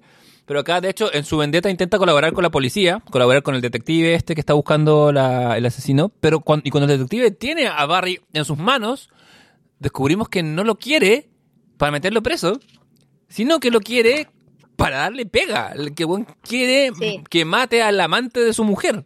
O, ¿Cachai? Y lo contrata para eso. Lo que va a desembocar. porque hay como hermano que chucha, ¿cachai? Sí, como, weá. y Barry- porque Barry también, También. queda, Barry queda descolocado porque es como Barry, está muy como esta wea, nunca se va a acabar así, como que en esa está Barry, ¿cachai? Claro, y bueno, es como, eh, si uno, si uno lo piensa, claro, como que Fuchs logra su cometido, logra que Barry vuelva al sicariato, pero Barry mismo, eh, en un momento se ve pillado y dice, chucha, callé. Y cuando está más cagado, no, pues lo dicen ya, esta es tu salida, esto vaya a ser. Y lo manda con el mismo Fuchs, porque le dice que los va a perdonar a los dos. Al episodio 5, que es quizá el episodio, es el episodio más despuntante, que más, eh, como que marca una- un vuelo y un cambio en la serie, que es Ron y Lily. El, el episodio en que va a busc- vamos, Barry entra a, a- a- a asesinar al- a este instructor de taekwondo, porque sabemos que, el- que, que la esposa de- del policía lo engañaba con, con el instructor de taekwondo. Puta, sabes que ese es uno de los mejores. Es que ese es. Sí, eso, eh, eh, Sí. son los mejores episodios, weón. Este Es es una... Y es como... Está histérico viéndolo, está histérico viéndolo, uno Y si te fijáis, eh, es el un- uno de los pocos episodios en que no hay historias múltiples. Solamente es como un bottle episode que se encierra, se centra en, en, en, en Fuchs y en Barry que entran, en- entra a esta casa de muchos trofeos de Taekwondo. eh, que se enfrenta a este weón básicamente al, al- al maestro de Taekwondo. Y, y cuando ya lo logra como matar, o creemos, o así creemos, llega la hija. Que es puta, como la hija de Wolverine, básicamente. Eh, Weón, es brígida, que también es como. Cuando- y ahí Fuchs le dice como, bueno, hay que piteársela, que es muy interesante porque Fuchs está muy como, si hay que matar a un niño, hagámoslo, Ujú. ¿cachai? Porque, está, porque no es que Fuchs vaya a matarla, sino que le dice, manda a Barry a matarlo, ¿cachai? Y después cuando Fuchs está en el mismo predicamento que está Barry, eh, Fuchs tampoco puede, que yo creo que ese es el umbral que lo hemos discutido en otros podcasts, que hace que tú podáis empatizar o no con un personaje, ¿cachai? que es lo que hablábamos, creo que en relación a Darth Vader con Anakin Skywalker. claro, matar a un niño como la transgresión máxima. ¿Cachai? Como yo creo que cuando un one te muestra en escena que es capaz de matar a un niño, ¿cachai? Yo creo que ahí tú ya no lográis, o sea, eh, todo esto en el plano de la ficción, evidentemente, y la literatura, pero yo creo que ahí tú ya como espectador perdís toda posibilidad de empatía, ¿cachai? Ese yo creo que es el, el para mí eso y una violación el punto no retorno donde tú ya no, eh, tu personaje no, no vaya a poder verlo nunca más igual, ¿cachai? Ciertamente, sí, eh, es más, es una... Y Fuchs después cuando se ha enfrentado a esa misma situación tampoco puede, ¿cachai? claro. Que es la decisión que Barry le dice como, weón, esta weá no se puede hacer, como la weá de tener códigos, ¿cachai? Como que yo creo que esa weá es lo que te diferencia de ser un animal. Claro, aparte, inclusive lo vemos ¿Mm? en, en todas las películas que tienen que ver como con sicariato y weá, los weones en el fondo que dejan la cagada son los weones que no tienen código, que inclusive los mismos asesinos dicen como, o los mismos sicarios como, weón, este weón es un peligro, no tiene códigos, ¿cachai? Como, eh, y porque vivimos, vivimos en una sociedad, entonces el anarquismo, la weá, es muy peligroso en ese aspecto, ¿cachai? Porque es un weón que no tiene, que no tiene, no, no es que no tenga moral, porque moral un asesino no tiene, no tiene ética, esa es la weá, ¿cachai? Porque tú podés vivir sin moral, pero yo creo que, un- que uno- una persona no puede vivir sin ética, oye, yo pensaría que es al revés, pero mm, clases de filosofía vamos para eso en ese sentido, como, pero, pero sí, pero estoy de acuerdo contigo en, la base. La moral es relativa, ¿cachai? Pero yo creo que la, la ética... Claro, pero la, yo- es que la, claro, la- ética es lo que hace que las sociedades se mantengan eh, eh, estructuradas, pero Y yo creo que el problema es que Barry no tiene ética, ¿cachai? Como en, en- varios aspectos. El, el, la weá de los niños no, pues ahí el weón es. Claro, el ese es como el único umbral que no cruza, ¿cachai? Claro, de toda la gente, pero claro, y Fuchs, claro, lo que pasa es que ahí se sobreponen los intereses de- con los códigos de cada uno. A, a Fuchs, Fuchs no manda a matar a un niño por ma- a matar a la niña por matar a la niña, sino que la manda a matar de alguna manera porque bueno, es su boleto a la salvación. Para él Claro. na- no es nada más importante que salvarse. ¿sí? Y, y- y va a poner eso por encima de todo. Pero, después nada va a ser más importante que vengarse y lo va a poner por arriba de todo. Y cuando está a punto de lograrlo, tampoco lo hace, ¿cachai? Porque el fondo ahí lo está mandando a hacer desde el plano de lo te lo mando a hacer, ¿cachai? Claro, pero- es distinto el que lo tiene que ejecutar. No, por supuesto. Cuando Fiuk está en el lugar, ¿cachai? De que puede ejecutarlo él, como que mira a Barry y yo creo que también entiende que hay ciertas weas que ya no se pueden hacer y hay que dejar ir. Esa Sí. es la wea, ¿cachai? Sí, es Que es verdad. lo que los personajes en general no pueden hacer, ¿cachai? En efecto, Eh, la- al, la- al menos en esta temporada. En la- esta temporada es muy como no dejando ir nada, ¿cachai? Viven sujetos a sus deseos y sus objetivos y pasiones propias. Es que el- el- a lo largo de toda la serie van a ir persiguiendo las cosas que buscan y que desean, obviamente, de- por los que son personajes y personas también, eh, pero todos en algún momento van a conseguir lo que... Todos los personajes consiguen lo que querían en algún momento. Y después se ven obligados a enfrentar qué significa conseguir lo que uno quiere. La, en esta, esta temporada 2 va un poco de eso, como de ese de, de esas consecuencias de lo anterior. Y termina con la revelación de que Kusino se entera después de conocer a, a, a Fuchs, después de, de- de caer en cierta... Ocurre algo muy gracioso en algún momento, que es que se postula como se crea un... No, está- eso, eso es en la temporada 3, perdón. Eh, acá, claro, como terminamos con Kusino sabiendo que, que Barry es el asesino de su de, la, de, de una Claro, persona que era su amor. el- como el reveal del final de temporada. Claro, y ahí, y ahí termina, y es el, es el cliffhanger. Y ahí la temporada 3 tiene que ver con, con la redención. eh, porque en esta temporada 2 Barry ha ayudado a, a Nojo Hank ya, pero a en el proceso de ayudarlo, porque cuando, cuando Barry se queda un poco sin... Cuando se pelea con Fuchs queda medio guacho y tiene que, para buscarse la plata, vuelve a trabajar para, para los chechenos. Mata a- una mafia coreana entera, mata a muchos de la mafia boliviana, mata a caleta de amigos de, de- Cristóbal. Y, y ya en la temporada 3 le va a tocar lidiar con las consecuencias de eso. Eh, y acá, eh, desde el primer capítulo, Nojo Hank pone, le toca a él poner la frase que, que- determina lo que va a pasar. Le dice, Barry le, dice como, oye, perdóname, dame pega. Y le dice, Barry, eh, redemption has to be earned. ¿Cachai? Como que el perdón Mm. se tiene que ganar. Y a lo largo de, este, de esta tercera temporada, los personajes van a empezar eh, su camino hacia una eventual o no Hacia el redención. perdón. Hacia el perdón, Sí. hacia el cambio. Perdón, el perdón es lo que, lo que convierte el dolor del pasado en, en posible cosa del futuro. Y, y lo intento desde distintos ángulos. ¿Cachai? Kusino cierra su escuela eh, y se dedica. Pero claro, cuando va donde Barry, le dice: Yo sé lo que tú hiciste. Y Barry lo secuestra. Y Barry, en su, en su mente de niño, cree que consiguiéndole una pega va a estar todo bien. ¿Cachai? De hecho, claro, ¿no? Y consiguiéndole una pega actuación Sí. y como secuestrándolo y obligándolo a que escuche sus razones de por qué lo hizo, todo va a estar bien. Porque él lo ama. Le dice, I love you. I love y el you, otro sí, weón lo mira como, weón, psicópata culiado, ¿cachai? Así como onda. Esa weá es muy chistosa. Y le consigue además un papel en que es muy un bolo, ¿cachai? Una weá que en, en Oh. Sí. los bolos son para... Sí. Yo esto lo expliqué una vez. lo contaste. que Y en efecto, es una- es una eh, palabra muy española.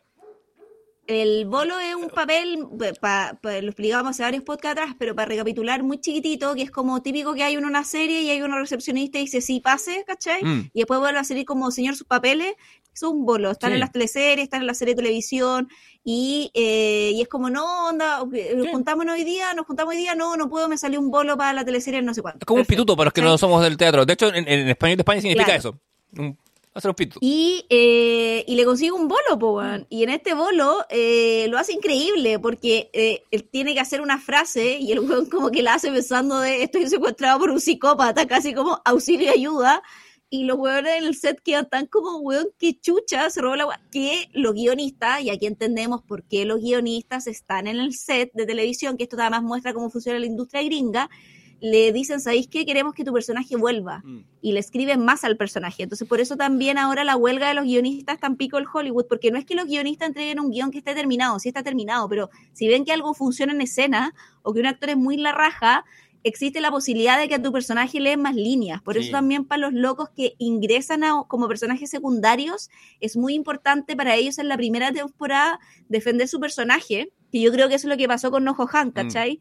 Que dijeron como, bueno, este personaje es tan bacán que tenemos que hacerlo más protagónico y que dure hasta el final. Y esa weá es mérito de los actores y las actrices, que tienen una oportunidad de hacer realmente crecer sus personajes. Claro, de hecho, Inclusive han habido veces en que personajes que pensaban matar en la primera temporada no lo hacen o lo hacen dos, tres temporadas después por la pega que hizo el actor o la actriz, ¿cachai? O sea, Jesse de Breaking Bad iba a morir en el primer arco.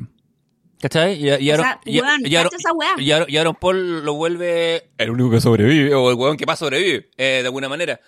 Eh, sí, es tan así que de hecho nos enteramos de que, de que Barry consiguió esta pega explicándoles a, a- a- Porque todo el mundo le dice, Cousin es un weón que no hay que tocar, es un weón tóxico que cagar. Aparece en ese cap- en el capítulo en que en cuestión ap- aparece una directora de casting que es la Alison Jones, que es haciendo de ella misma. Alison Jones es legendaria por su casting de The Office, básicamente. O sea, ha hecho casting de muchas weas, pero la todo el mundo sabe que la buena se inventó a, to- a todos los que están ahí, supo, o sea, escoger a Steve Carell por encima de, de un montón de otros personajes, incluido Bob Odenkirk, para ser de, para ser de, de Michael Scott, ¿cachai?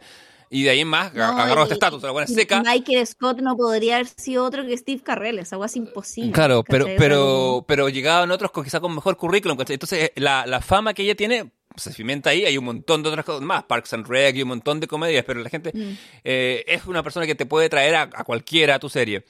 A- aparece ahí y él explica que Cousin es un juego muy tóxico, y él ahí empieza a decir eh, que como él es veterano de guerra, y ahí como que a la gente le cambia, y dice, ah, este weón está haciendo, le está haciendo un favor a un veterano de guerra, entonces debe ser un mejor tipo, y por eso le dan, un, le dan una línea, weón tiene que hablar, en una, en- y por eso se manda el exabrupto, porque su personaje pasa de estar de fondo a hablar. Que es una diferencia importante, porque si tú en- en- por lo menos para, para el- para efectos del sistema gringo, puedes eh, obtener tu tarjeta de afiliado al, al- al gremio de los de los actores y podéis tener seguro Claro, social, ¿cachai? Sí. Claro. Entonces, eh, hace harta, harta diferencia. ¿Tú cachai cómo se llama el programa en que, que de, en que, Pero una, de- era una weá de leyes. de leyes que se llama como- The Laws of Humanity, las leyes de la humanidad. Y cuando, y cuando Que entra era el estilo como la ley y el orden un poco. Claro, Como que está haciendo mofa ese tipo de shows. Claro, pero se llama Laws of Humanity y es porque el abogado se llama Hugh, como Hugh Grant, Manity. Porque en el diálogo que Barry tiene le dice, eh, Thank you, Mr. Manity. Y el otro güey dice, Call me Hugh. Entonces la weá es Hugh Manity y es un juego con Hugh esa weá. la Un chiste tan ahueonado que me da tanta risa, weón. Es como... No, sí, es buena la weá. Es muy bueno, muy, muy bueno. Eh, ¿Y, y en qué queda esta temporada? Porque ya. esta, sí, fondo- avanzando un poco, bueno, acá pasan más cosas. Eh, se cimenta muy profundo el amor de Cristóbal con Nojo Hank. Se vuelve una pareja estable y, y que no pasa sus obras. O sea, pasa una gran zozobra. Viene, viene, los, viene el, el cartel boliviano al enterarse de las pérdidas de toda la gente que mató a Barry en la temporada 2, hace que aparezca el suegro de Cristóbal. Nos enteramos que Cristóbal está casado y, Claro. eh, y el, el suegro y su contingente son eliminados por los chechenos con una bomba que la pone Barry, que la compraron por internet y que tiene una app que es una weá muy, muy Toda ridícula. esa weá es muy chistosa, Es como muy- la weá de la compra de armas, la weá de la compra como que Hinojo Han dice como debería llegar por Amazon, no ha Claro. llegado, voy a llamar a mi, está- voy a quejarme con este comprador, como que la weá Es, así es como una ridícula. constante que va avanzando. La primera era una, un- una bala que había llegado por DHL, hay una bala por Amazon. Eh, acá, Sí. acá la serie deja de ser como un ensamble, sino que se vuelve cuatro, cuatro capítulos distintos o cuatro ejes distintos, ¿cachai? Está el eje de Cusino, Mm. el eje de Fuchs, el eje de Barry mismo y el, o sea, el de la mafia eh, y el de y el de Sally. Sally eh, empieza, dejamos el mundo del teatro ya y caemos en el mundo del streaming. Sally tiene una serie que es un éxito en Banshee, que es como Netflix, eh, pero que es- el algoritmo la baja el primer día después de que tiene 98% de aprobación. Hay mucho, va a ser mucho mofa de eso, de mofa y crítica también, de la forma que se toman las decisiones en Hollywood. Eh, el, al bueno de Enojo Hank, eh, a Cristóbal, eh, mata a to- con este bombazo mata a su suegro y a todos los demás, eh, pero aparece Elena, que es la, la mujer de Cristóbal, y lo rapta. Eso es lo que pasa al final de este capítulo. Es- es- ese arco Sí. termina ahí. No, perdón, ese es el penúltimo capítulo. Eh, No, sí, porque en el- último, eh, Nojo Hank va a Bolivia. Claro, en el penúltimo Enojo Han va a Bolivia. Ay, ahí, y De lo hecho, capturan. no- sí, en- Porque Sí. llega y empieza a decir eh, Sandoval, porque es como Cristóbal Sandoval. Sandoval, drugs. Habla así como habla inglés. Sí, drogas. Sí, Quiero drogas sí, con Sandoval. Sí, dice como, empieza como drugs, drugs, eh, money, eh, guns, Cristóbal, ¿cachai? Como que como una guay, tú como, El güey y tú como, ¿cómo ¿Qué- alguien puede ser tan weón? Claro, el güey llega a lo que supone que es como un mercado en La Paz, que está filmado en California, obviamente, pero Juan llega diciendo, gritando así como, Cristóbal Sandoval, Cristóbal, así como, como si, era, como si obviamente todo el mundo lo fuera a conocer, pero como es un cartel de droga Pero famoso. funciona, ¿cachai? Que esa es la weá igual. Claro, pero es, Como que, porque lo, es como si tú llegaras a, Lo- Medellín, es como llegar a, a, perdón, a, a Medellín en los, no- en los 80 diciendo Escobar, drogas, ¿cachai? Sí, ¿Cómo igual, igual ahí entra toda la lógica también un poco de los carteles latinos que hemos visto en la- muy sicario, como Ujú. bueno, el inicio de sicario es brutal, cuando te muestran estos buenos como empalados en las paredes, ¿cachai? O muy como la cabeza del, del weón en, sobre la tortuga en Breaking Bad, que son como ese tipo de imágenes, weón, como de los carteles, que, que son, ojo, imágenes que no han- son inventadas por los weones de los guionistas, No, no, sino que son sacadas de weas que, Sí. eh, que pasaron, ¿cachai? Te muestran esta weá de que eh, como que este weón está encerrado, el, el, el Nojo Han, que en una celda, evidentemente, y al otro lado hay un tigre, Tigre o o un león, una wea así. onda, un felino weón, que lo han hecho pasar hambre, Mm. ¿cachai? Para después como dárselo a comer a él, una wea así brutal. Y el weón en eh, dime y equivocaciones de diretes termina como accediendo un arma, como que se pitea al- a este felino como porque le dispara con, con una metralleta como en la pared y como que se lo termina piteando antes de que el felino va encima se escape y mate a otros weones bolivianos, ¿cachai?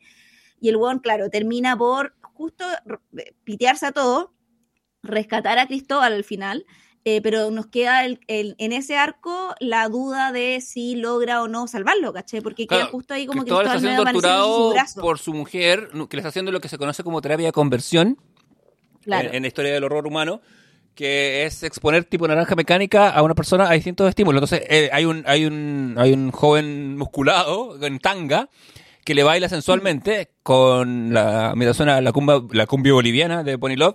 eh, y cuando eso pasa, ella le pone corriente, la mujer le pone corriente a Cristóbal.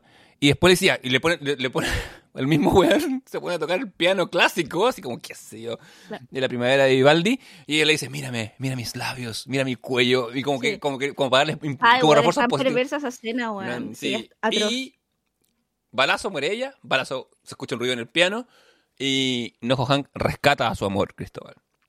Eh, mientras tanto, en Hollywood, eh, Cousineau Barry, por poner la bomba, ha ganado 250 mil dólares, un cuarto de millón, y en su, y en su afán se lo da a, a que procede a comprarle una casa a su hijo para Claro. hacer esto. Eh, como dices, como Porque pa- dice en el fondo, claro, como que en esta, po- porque además él va a ver una ex como que se cagó, ¿cachai? Sí, como que claro. está un poco como de decir como tengo que ser mejor persona, se pone medio místico también, como que esto le pasa, As- dice esto es karma, me pasa porque soy un chuche su madre. Sí, hace, hace un tour de disculpas. Eh, Se encuentra con Joe Mantegna haciendo de, de sí mismo, que está increíble. Eh, eh, Joe Mantegna, actor de como de character actor, que aparece en Buenos Muchachos, en un montón de películas de mafia. Es como el, siempre el, el mafioso B en todas las películas 80-90.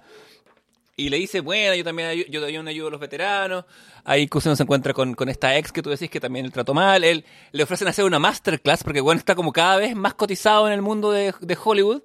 Y él como que todas las ganancias de la masterclass se la da a esta ex y a su hijo, con quien apenas habla, con, con, con quien nos ha quedado muy claro que tra- ha tratado muy mal en toda su vida, bueno, le, le compra una casa con esta plata que recibe de Barry.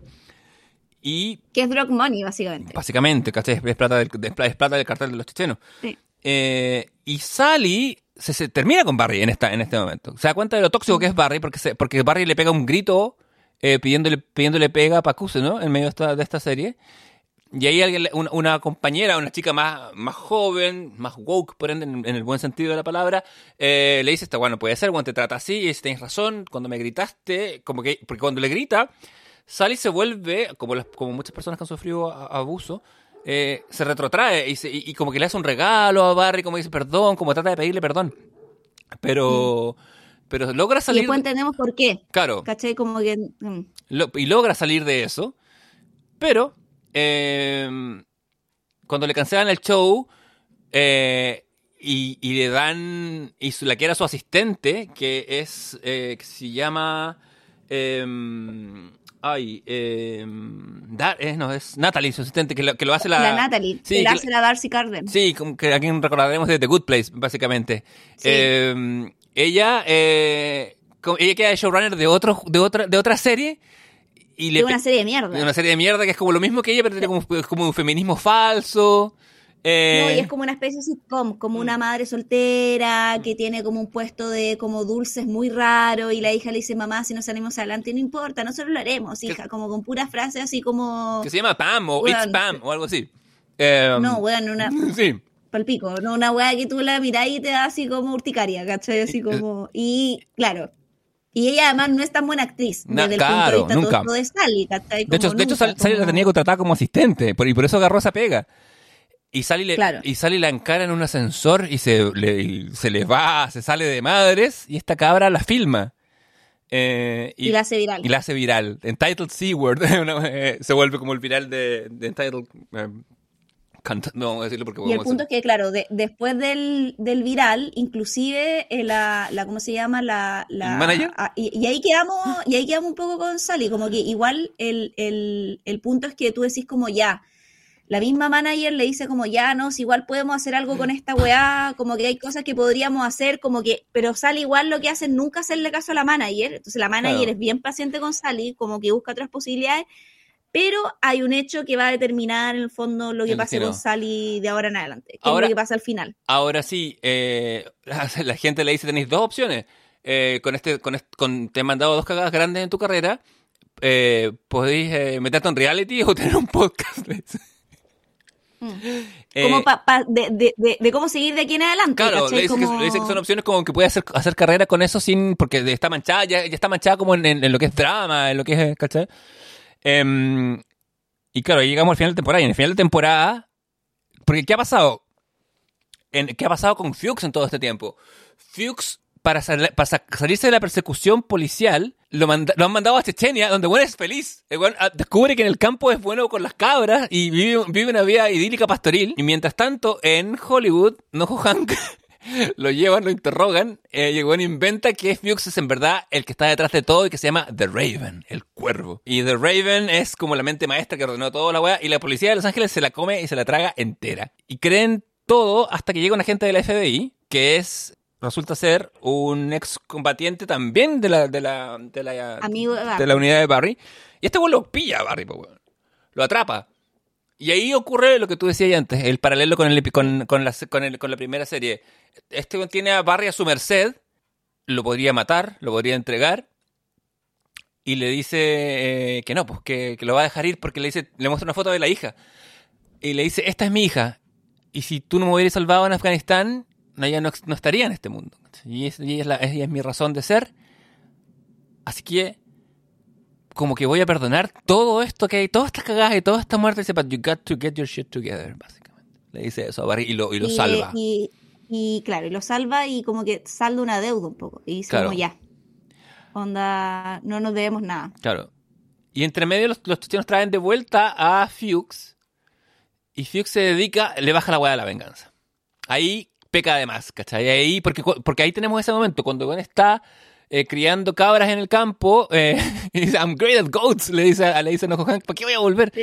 Eh, sí, le puedo- Que ojo, le pasa lo mismo a, a Noho Hank después. Exactamente. De irse y volver. Irse y volver. Que es el- eh, esos son esos- los momentos que a mí dramáticamente me, me, me, me Y todos todos los personajes van, se van y vuelven. Sally y Barry también se También. van a ir y van a volver. Sí, y el error siempre es volver. Como nos enseñó Candy. Pusino también, se va y vuelve, ¿cachai? Sí, se va, eh, eh, cuando tú te vas y, y dejas atrás tu vida y te encuentras contigo mismo, ¿para qué vaya a volver? ¿Cachai? Esa es la weá de poder soltar, pues, ¿cachai? Los Sí. personajes que al final quedan son los que fueron capaces de soltar, ¿cachai? Exacto. Y, y al volver, él empieza, a contactar a, la a todos los familiares de las víctimas de, de Barry. El que él sabe cuáles son porque él mismo encargó, lo, lo- coordinó los asesinatos. Uno de ellos es un motoquero, que su hermano lo mató Barry.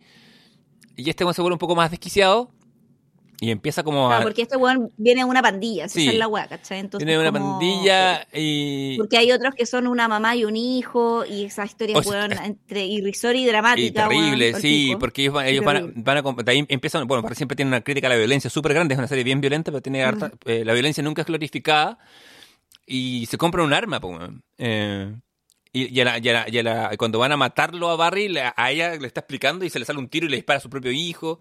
Eh, en un momento sí que es muy plano Y interpretado. nunca sabemos ahí qué pasa, porque Claro. después como que Se van se al hospital Mm, y, y nunca nos cuentan qué pasa con ellos, como si el hijo vivió, qué pasó, pero ahí, ¿cachai? Que ellos cagan igual, pues, como que, y ahí también está como un poco la lógica de la película, o sea, de la película, de la serie, Mm. que la venganza es como lo que mueve igual, o es una weá que atraviesa toda la, la, la, la temporada un poco de Barry, desde que Barry comete o cruza el umbral, que el, el acto que comete al final de la, de la, de la última temporada, ¿cachai? Mm. Eh, y que también es un poco para lo que contratan a Barry, porque Barry es un sicario de venganzas, ¿cachai? Es como mi señora me engañó, me quiero vengar, Siempre. la mato. Entonces, él, él, el Mm. fondo, ¿cachai? Siempre son cosas así. Y la serie dice todo el rato como, weón, la venganza no trae nada, ¿cachai? Como esta weá de tú dices como, ya, ahora me vengué, puedo comenzar en paz, una nueva vida, esa weá es mentira, ¿cachai? Que es como el y que también es el dilema de Hamlet, ¿cachai? Que también ellos hacen Sí. Shakespeare. Y Shakespeare tiene muy ese rollo de decir como, weón, la venganza, como Hamlet dice, como en realidad vengándome de Claudio y matando a este weón, como que mi papá no vuelve, ¿cachai? El rey va a seguir como Sí. eh, Dinamarca perdió a su, a su, ¿cómo se llama? A su, a, a su- a su Rey. mandatario, yo perdí al fondo a mi padre, ¿cachai? Y el Estado ya se corrompió, ¿cachai? Como que no se van a nivelar los poderes, weón, muriendo, matando yo a Claudio, ¿cachai? O asesinándolo y vengando a esta weá. Entonces, por eso Mm. también no solo es por esta weá de que sea un hombre moderno, Hamlet y la weá, sino que también el weón piensa y dice, esta weá eh, no lleva nada, y que es como un poco Claro. la lógica también del destino trágico, ¿cachai? Claro, que es un poco lo inverso de Macbeth, porque Macbeth eh, tiene que ver con la restauración del orden, curiosamente. Claro. Eh, que es más, que de hecho es la obra que se interpretan, en, eh, porque el- hay el, el- el clásico monólogo de eh, Tomorrow, Tomorrow Sí. and Tomorrow, begins this great, Sí, es to- que- this creepy place sí. from day to day, esa weá la, la, la interpreta tanto Sally como, como, como Barry en la 1, pero sí, está esa referencia ahí, está patente esa idea de, de, la venganza como tal. Y ahora, eh, uno, claro, ¿por qué es importante este motoquero? Porque él, él va a entrar a la casa donde está viviendo Barry y Sally, que está muy decepcionada, pero va a buscarlo a Barry por... eh, eh, por porque...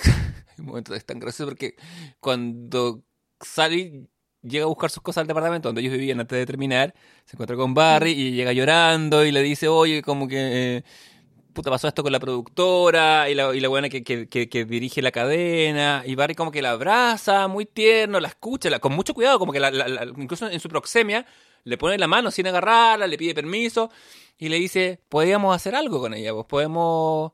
Algo como que le dice, mira, cosas que tienen que ver con quién, con lo que, con lo que yo hago, le dice yo, cosas que aprendí en la marina, eh, o, o marine más bien. Eh, podemos tomarle fotos mientras duerme, le dice no va a ser nada violento.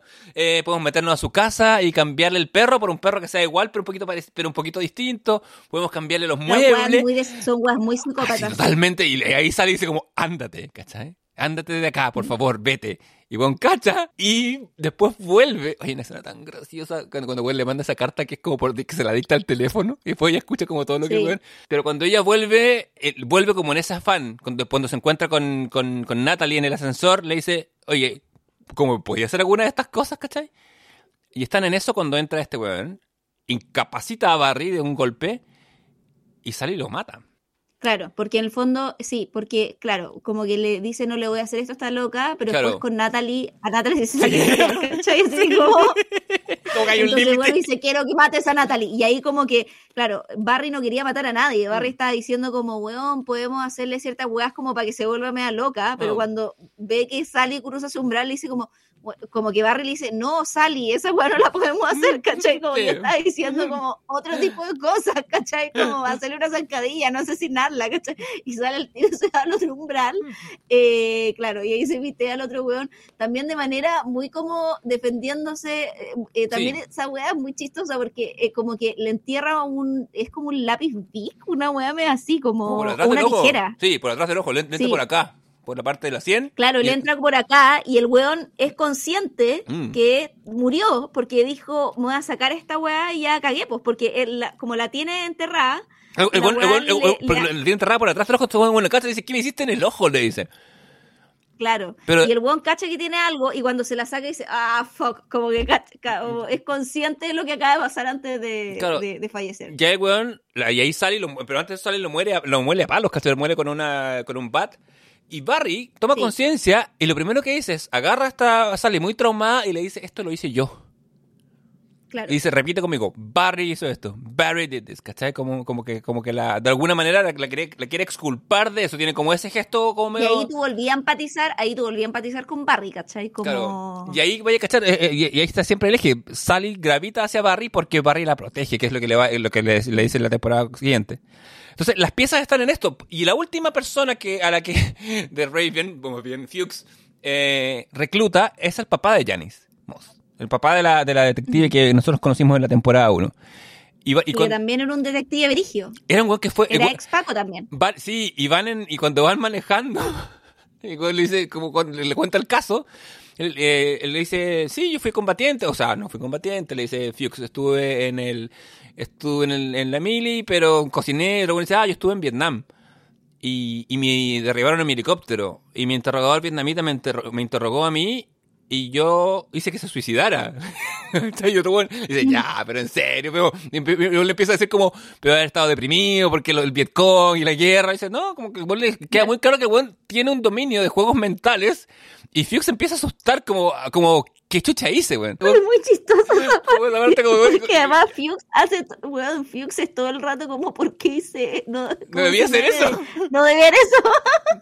Como, weón prende, prende unos cohetes que no cachan la- el poder, como ve, pone cosas en movimiento, weón, no cacha qué son. Y, No. eh, y, y- y el, el padre de Janis secuestra a, a Cosino, lo interroga Mm.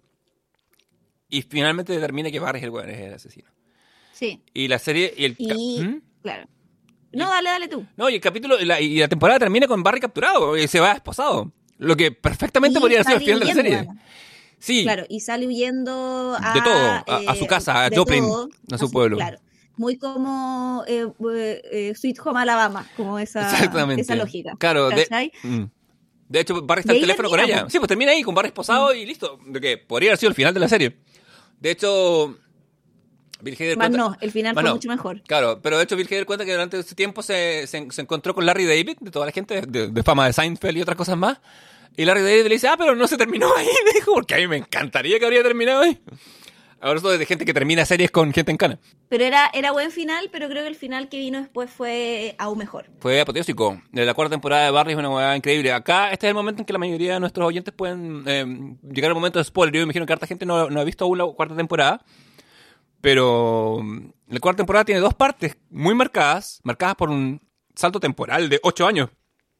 Volvemos a la primera mitad, es la cárcel, eh, ocurre lo que tenía que ocurrir. Eh, mira, bueno, aparte, no Juan que Cristóbal están en- viviendo la vida feliz. Están, eh, están en, ¿dónde? En algún lugar de Nuevo México. eh, en el desierto. Sí, eh, donde les meten como el bichito del Donde hay imperio. mucha arena. Sí, hay mucha arena, pero, It's ne- bad- pero bad que nos sirve para construir. It's Claro. not good sun, Claro. it's bad sun.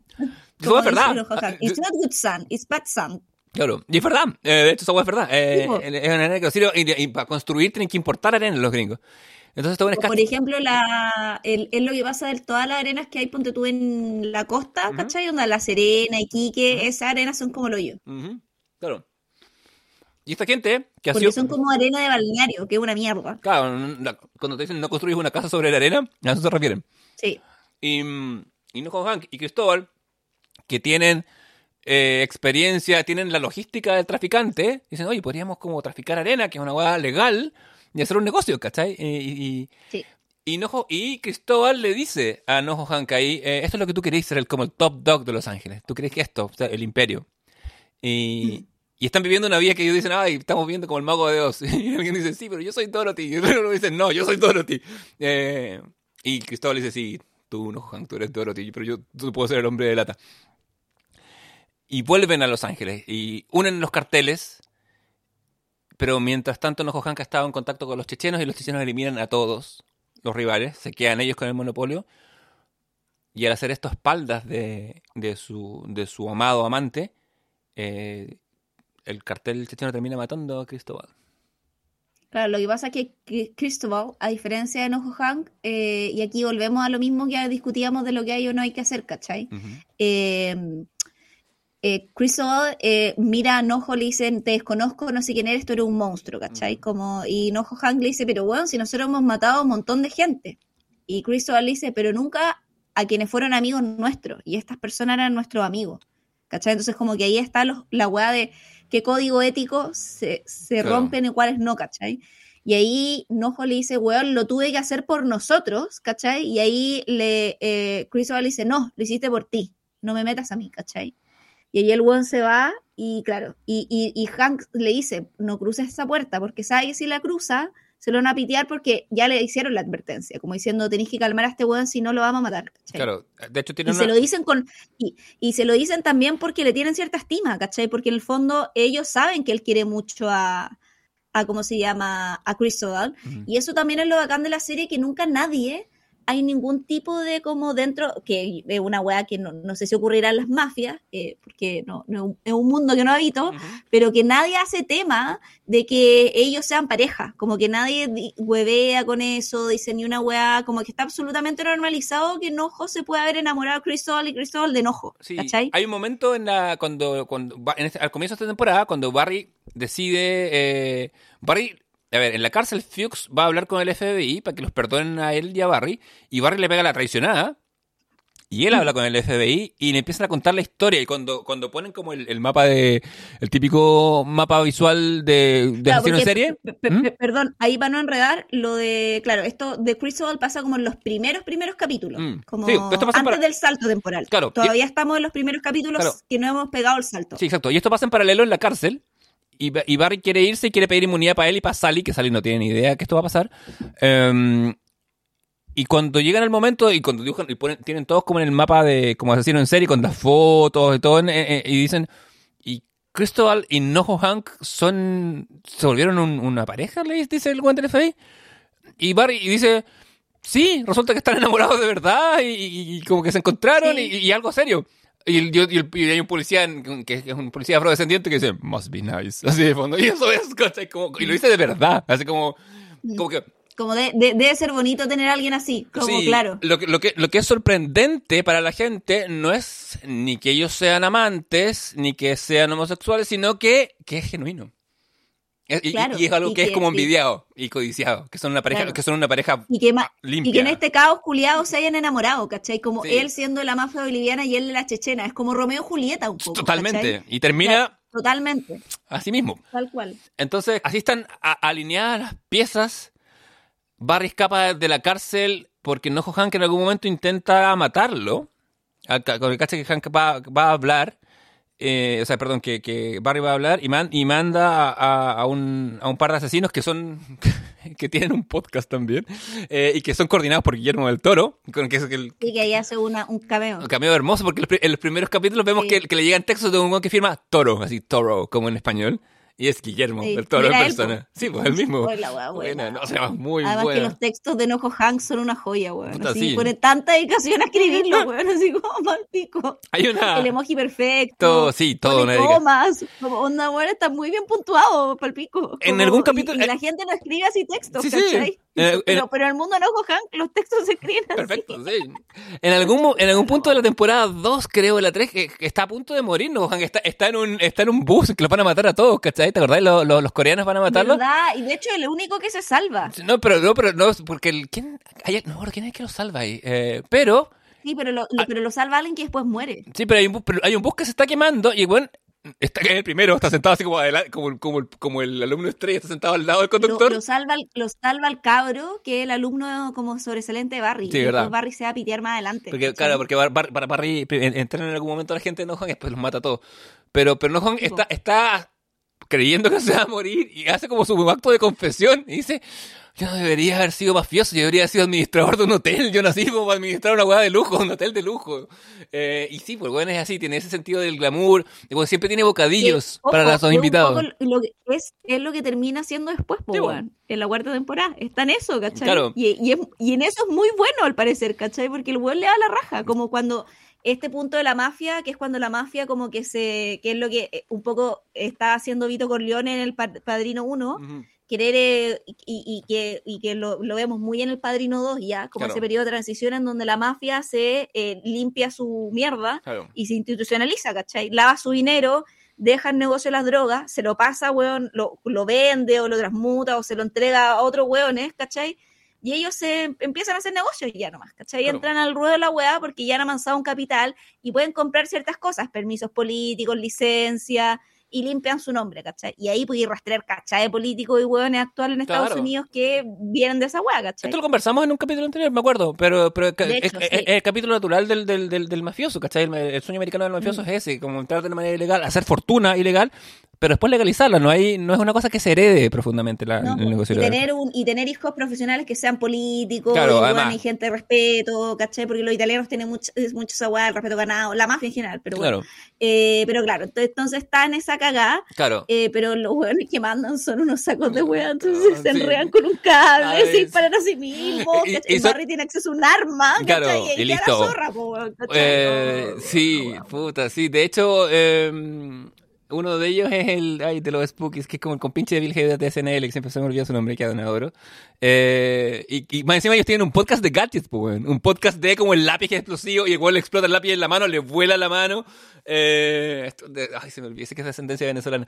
Pero bueno, eh, Barry escapa. Y hay un capítulo entero en que Barry no está prácticamente. Eh, y en que ahí ve- vemos como qué pasa con Sally, ¿cachai? ¿Qué pasa con todo? Y eh, Sally, al eh, verse completamente incomprendida por su familia, los papás como que no la pescan ni, ni a menú, ni en bajada, está asociada, porque la, porque la noticia del arresto de Barry se filtra, se sabe, y entonces ella más encima queda como la mujer que cuando lanzó su serie dio un discurso que agradecía desde el feminismo a su, a su pareja, que resultó ser un asesino en serie, eh, y ella se ve como Claro. muy, como que, porque ella intenta, en algún momento intenta tomar la academia de Cousineau. Claro, pero y, y lo hace una vez también cuando antes la ha dejado su manager, que le dice como, esta weá es insalvable. Claro, es ahí.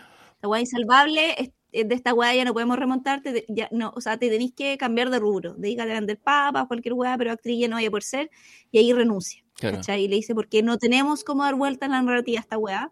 Y tiene razón, pues. De ahí ella dice como, y ahí Cusino le dice, eh, Sally, como que Cusino la reconoce también como una víctima, siempre de Barry, Mm. eh, y empatiza de- hasta el final con eso por ella, y le dice, eh, quienes no podemos actuar, enseñamos. Claro, dice, ¿cachai? ¿cuál es el último recurso del que no puede actuar? Enseñar. Así como- Enseñar, y, ¿cachai? y vol- Que ojo, igual es medio cierto, como... Ah, súper cierto, de todo, en general, ojo. Ganándome, ganándome, ganándome el odio de muchos colegas, pero igual es medio cierto, ¿cachai? Como- Bueno, eh, en todo- atento a todos los que a toda la gente que hace talleres de escritura. Es todo lo que diré. Y ahí ella intenta mucho seguir el modelo de Cousineau. De hecho, eh, tiene, un- tiene una escena que hace eco del capítulo 1 de la serie en que ella abusa de una alumna, como la maltrata, la- le dice como, como para sacarle la emoción. ¿Cachai? A propósito de lo que hablamos en, en algún momento en nuestra- de nuestras vidas sobre Bertolucci y todas esas cosas. Ella le pega, pero esta vez como han cambiado los tiempos y como la serie es un poco distinta y como Cousin era un viejo culiado y Sally no, Sally es una mujer joven que tiene otra perspectiva, la clase entera agarra y se va. Como que no le, no le, no le toleran ese método del viejo Hollywood de que ella basuree a una persona para que esta persona ac- acceda a la rabia o a la emoción que tenga que acceder. Y ahí ella cacha que ese no es el camino tampoco y que la actuación no va a ir por ahí. No. Como no, va- no va... Más después esa misma persona que la manda la chucha, después vuelve porque va a la, a la, mm, a la, ¿cómo se llama? A la, si todos los pe- personajes acá van y vuelven Sí. y vuelven donde no deberían volver. Exacto. Y, y, y vuelve de donde sale y pues le dice, fui a la actuación, o sea, Mm. a la, a la, al, al- ¿cómo se llama? Al- ¿La a la audición ¿Mm? Ah, y quedé, pues, weón. Hice lo que tú me dijiste que hiciera y quedé. Mm. Y estoy hasta el pico porque yo no soy buena. Claro. Y necesito que tú me ayudes. Es una chica y muy toma al- como coaching de actuación. Es una chica muy alta y que, tiene un rol como una capitana Marvel, por así decirlo, como en una, en una- saga de Claro. superhéroes. Y ahí Sally tiene su momento tope, porque ve que su, su alumna no actúa. la- los productores de la película le dicen, ya, pues, haz tu pega, ¿cachai? Entre, entre tomas, sacúdela un poco para que actúe. Y ella ve a la directora. Y la directora es una directora de documentales real, es una, una, una, una, directora de cine eh, que tiene una, una película indie cuyo nombre no recuerdo, que hace de sí misma en la, en la en Barry. Y que de hecho, weá, y se terminé haciendo esta mierda. Sí. Así como, Y- sí. Y dice el nombre de su película de verdad. Es decir, porque la gente va a decir, puta, eh, Mega Stargirl 4. La gente va a decir, ¿por qué es dirigida por la persona que. Un poco como, un poco como la Catherine Bigelow. es como- tiene como esa aura, pero es una persona Claro, real. no, y un poco la Greta Gerwin, es como, Mm. weón, van a decir, ¿por qué alguien que hizo Mujercita, weón, cachai? O Lady Bird, ¿por qué la Sí, creadora de Lady Lady Bird terminó haciendo, cachai, como Capitana Marvel? Claro. Como una wea así. Es un poco de eso. Y ahí sale a reconocerla y ser muy fan de ella. Actúa todo, todo lo que hace, ah, lee el papel perfecto.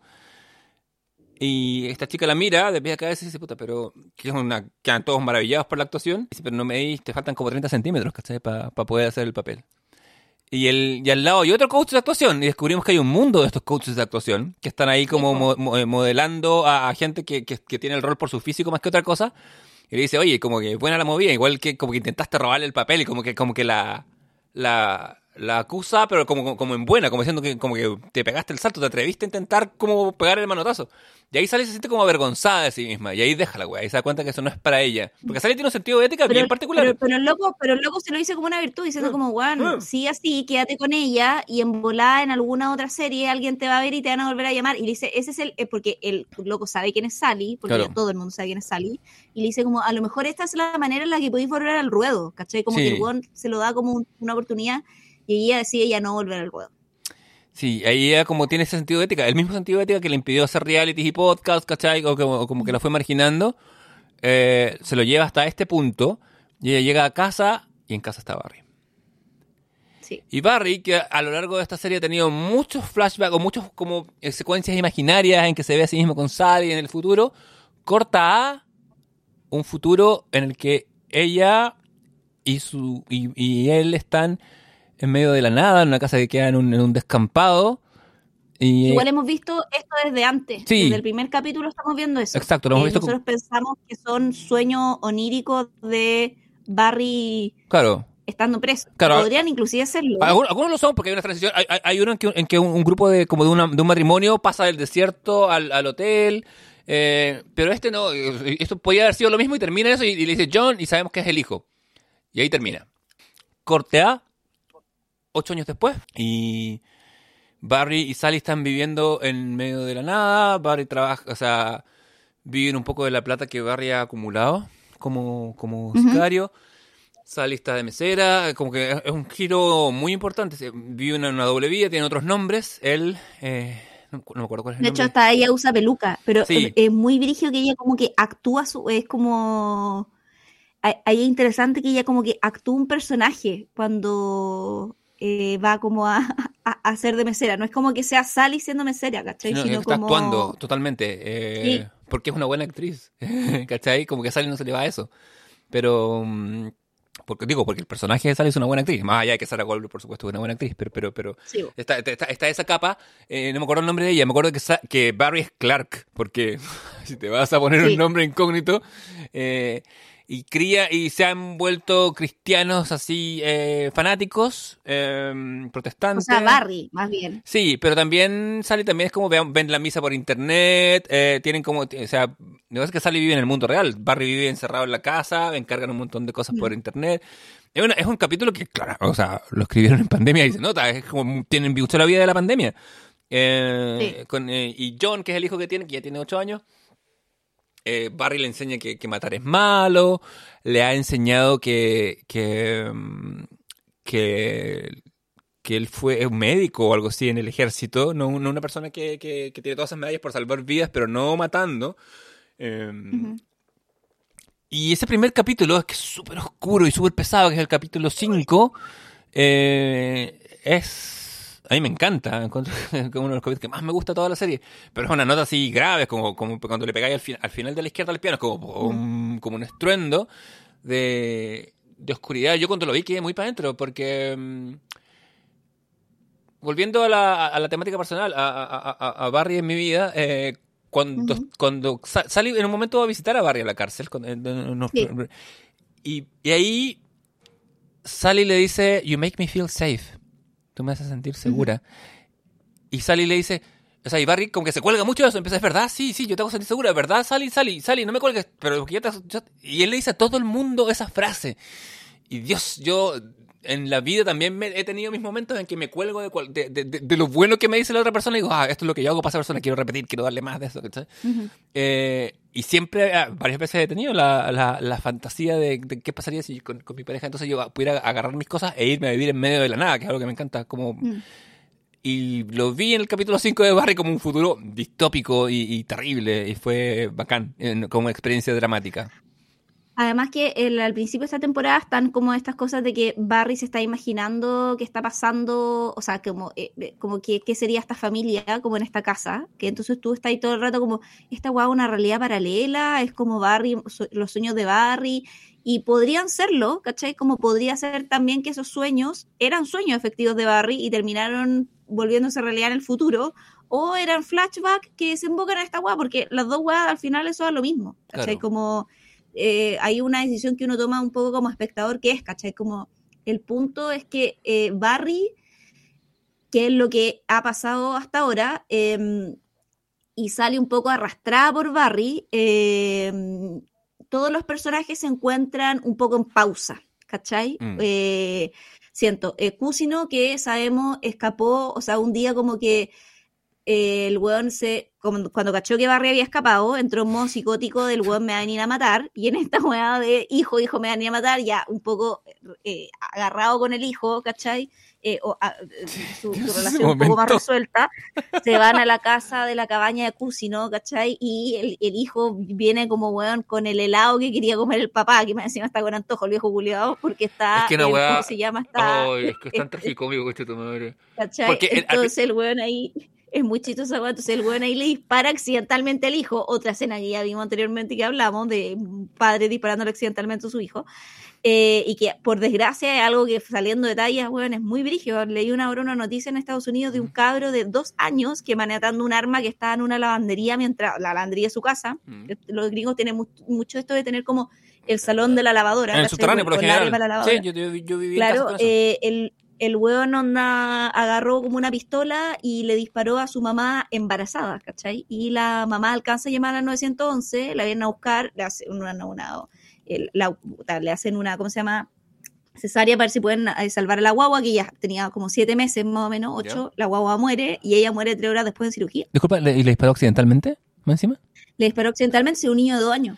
De dos años, ¿qué hace un niño ah, madre, con un arma por la chucha? ¿Cachai? No, si la es pa'l pico, ¿cachai? Yo lo leí que va al hoyo y después, ¿cachai? Eh, agarraron a, o sea, al papá lo están procesando, ¿cachai? Mm, ¿Por tenencia? Y el weón tenía, o sea, y, por, o sea, por, por, por tenencia como, la- el arma está inscrita, el Claro. problema es que el arma estaba a la mano del niño de dos años, Claro, ¿cachai? O sea, él técnicamente. dice eh, que eh, siempre la tenía, que siempre la tenía en un cajón, que siempre la tenía con llave, y yo le creo, ¿cachai? Puede que Mm. siempre la hayas tenido con llave, pero es lo mismo que a ti te pasa, ¿cachai? Cuando tú decís como, bueno, a mí nunca se me quedan las llaves, hasta que se te quedan.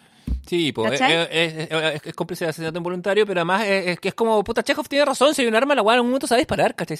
Por eso, lo- por eso no hay que tener armas. ¿Cuál es la conclusión? Exacto, ¿cachai? esa menos si tenía un hijo de dos años, ¿cachai? O sea, menos si vivía en una casa con niños. ¿cachai? Porque por último, si vivís tú solo, Mm. Bueno, ya pico, Bueno. ¿cachai? Pero si vivís tú solo, o sea, tú solo y con hijos, es como, bueno, entonces la weá así terrible. O y sea- después, claro, el weón no solo tenía un arma, tenía como un rifle, tenía como Cosas 80 que otras weas, todas, ¿cachai? ¿cachai? Pero acá, acá en Chile, sin ir más lejos, cuando fue este tema de, de, esta, de, esta, de esta ley que, que, que pasaron, que aprobaron eh, medio mediáticamente, como para básicamente eh, fomentar el abuso policial, ¿cachai? Que es la, weá de la defensa. Fue, bueno, Mm. por un caso de un policía que muere baleado en un control. Pero a pocos días de eso, otro policía, otro carabinero muere baleado. O sea, muere porque habían ido a- al depósito de armas a ordenar él y una compañera. Y la compañera se le salió un tiro mientras ella limpiaba un arma. ¿cachai? Las armas son así, no quiero decir, en efecto, las carga el diablo. Entonces es un, es un artefacto de muerte que y mientras menos haya en el mundo, mejor. Y lo que es tragicómico en el caso de Cusino es que, es que el viejo al principio de ese capítulo le hace la pataleta porque dice me voy a ir a la, a la casa, así, otras estas cosas. Ay, no me voy a dar de mi helado favorito, ¿cómo no voy a ser capaz de ir a buscarme con mi... ¿Cachai? El viejo le hace, le, le hace la, la palanca La emocional. manipulación. Sí, lo manipula para que el weón llegue y cuando el viejo ve le dispara y, y, no- y ni siquiera tiene, está tan psicótico que le dice como, en la oscuridad se escucha como, fuck you. Que muy gracioso en el contexto.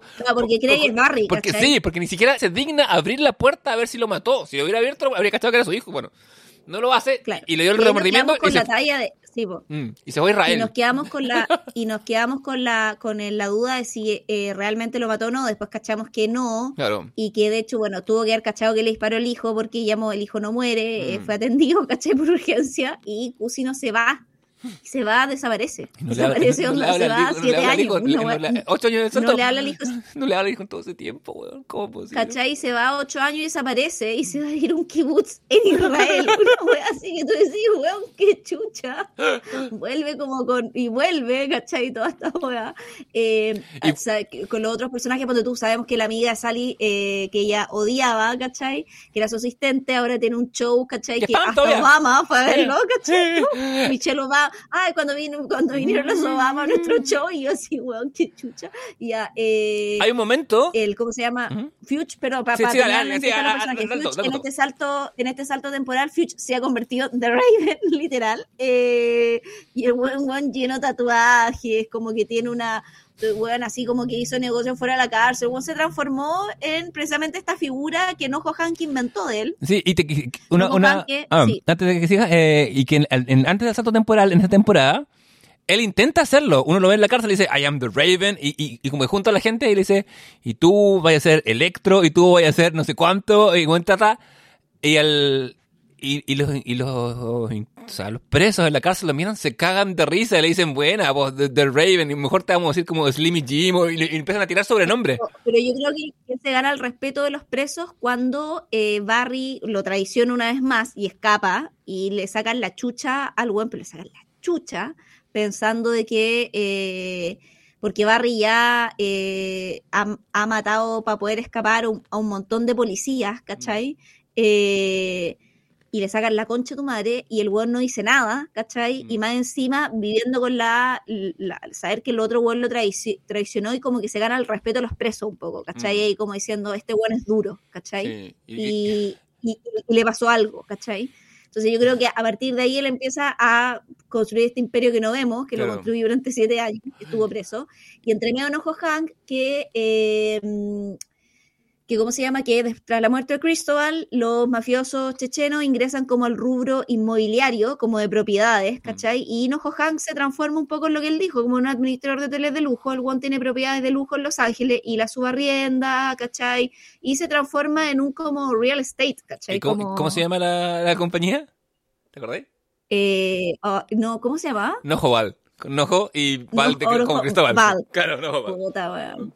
Y que, Cristóbal. que uno Claro, entra pero también Val como, pero también Val como de Valley, ¿cachai? Como también tiene esa Mm, ese ¿cómo? juego. Pero uno entra y hay una tremenda estatua dorada. Uno no puede, no De puede menos, sí, no puede menos que ser de oro, aunque no sea no, dorada, weá tiene- Nojo Hank no va, no va a querer menos que oro para No. la estatua de Cristóbal y sale como la historia y, sale- y salen fotos de ellos que, hemos visto en el capítulo, así como salen abrazados juntos como, como en la reunión en Buster and Daves que tienen eh, con la mafia y, y como están que es como el sueño de ellos dos y que, y que básicamente la narrativa que él ha urdido es que él está eh, concretando, lo cual es verdad, igual el sueño de, de, de Cristóbal. Eh, Claro, el, el sueño de- del amor de su vida. Claro. Esa es la, la weá que él vende. Claro. Y tiene ahora como también mafioso a su cargo, igual, pero ahora él ya, él es como un empresario, que tiene como guardaespaldas, que a su vez vienen de la mafia, pero el weón está legitimizado, ¿cachai? Claro. y que le pide a los mafiosos que le hagan ciertos servicios, pero el weón cada vez ha estado más alejado de la mafia, como que estos siete años han sido años de alejarse de la weá, claro. más que de acercarse a la weá. Entonces, para él cuando sale Fuge es un problema, porque es como volver a una weá en la que él ya no estaba, ¿cachai? Claro, es un Y problema además, y él tiene una deuda con Fuchs de alguna manera. Se, entiende, se Claro, subentiende que. Fuchs ha hecho cosas para él dentro de la cárcel, aparte de quedarse callado, por no supuesto. habló, po. Claro, empezando por ahí. Y Fuchs sale, bueno, la escena como la, la canción con la que empezamos este bloque, que es The Wizard de, de, de Black Sabbath, que además es el nombre del, del, del capítulo en que sale de, de la cárcel de... Parte con un montaje que es muy gracioso de, de Fuchs saliendo, lo vemos todo tatuado, el semblante, la, el nivel de acting de Stephen Root es increíble, su lenguaje corporal cambia, pero completamente del personaje que conocimos, un poco sobre exagerado, pero es parte del show. Tiene ese saludo con el guardia que después me trae que era improvisado, viste que se empiezan a mover la, a mostrar la mano como, como haciendo como manos de jazz y tú pensáis que se van a mostrar el dedo del medio porque se odian, porque uno es el, el guardia y el otro es el policía, pero Claro. se, hacen como unos gestos ridículos así como de, de complicidad y tú cachai que el weón además tiene como comprado a los guardias, pasan a buscar a comprar bagels y él le hace como un gesto a la mujer que atiende, que es una mujer como de su edad más o menos, eh, y ella se sube al auto con él y él tiene una, empieza a tener una familia con ella, con la, hij- con la hija de ella. Y le dicen, ojo, Pero Hank, yo ahí también lo que subentendí que nunca dicen es como que lo- como que también, yo no sé si es que tiene pincha y con ello la pasa a buscar. Si le pincha, esa es una duda universal de toda la gente que he escuchado ¿Cachai? comentar la serie.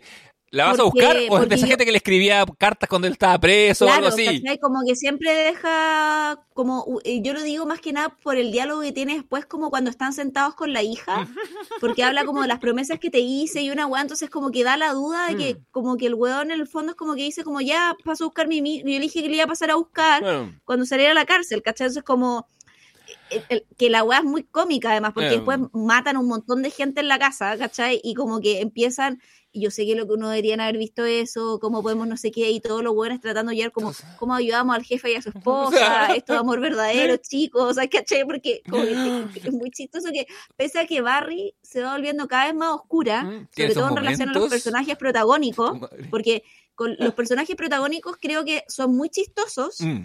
Durante las dos primeras temporadas, pero creo que después todas las weas que rodean, salvo Nojo Han, que creo que es el único que mantiene eh, comedia, alta comedia hasta el final, pero todo lo que está rodeando, y creo que Fuchs también, con su transformación en el Raven, alta comedia, él da. Sí. Pero creo que todo lo que rodea un poco a Sally, Cusino y Barry, progresivamente se va volviendo más dramático. Más la serie no pierde la wea porque todos los personajes satelitales que los rodean a ellos son muy chistosos. Hay un capítulo ¿cachai? de la temporada 3 Entonces- en que, sorry, en que hay un capítulo de la temporada 3 en que van a pedirle como consejos a un weón que está como en el deli de moda, un weón que vende unos pastelitos, que es como un surfer, Sí, que te escucha. Esa weá es muy buena. Increíble, weón, y, y pasan weas terribles y están Porque- contando weas terribles, pero weón lo hace con una como con alta comedia en medio, sin perturbar el, el esquema dramático. ¿Cachai? Entonces, esa weá, o ponte tú, no sé, como las escenas que tiene Sally en su pega, ¿cachai? Como, como o, la- o las conversaciones como de Barry con su hijo, que ahí el hijo es como un poco el que hace un poco como Claro. como reaccionando a las weas de Barry y eso te da risa la reacción del hijo, pero como que ellos pier- van perdiendo comicidad, Sí. más no la serie. Entonces, Claro. eso es bacán, que es un poco lo que le pasa, o, o por lo que caga de Office también, ¿cachai? Cuando se da Michael Scott.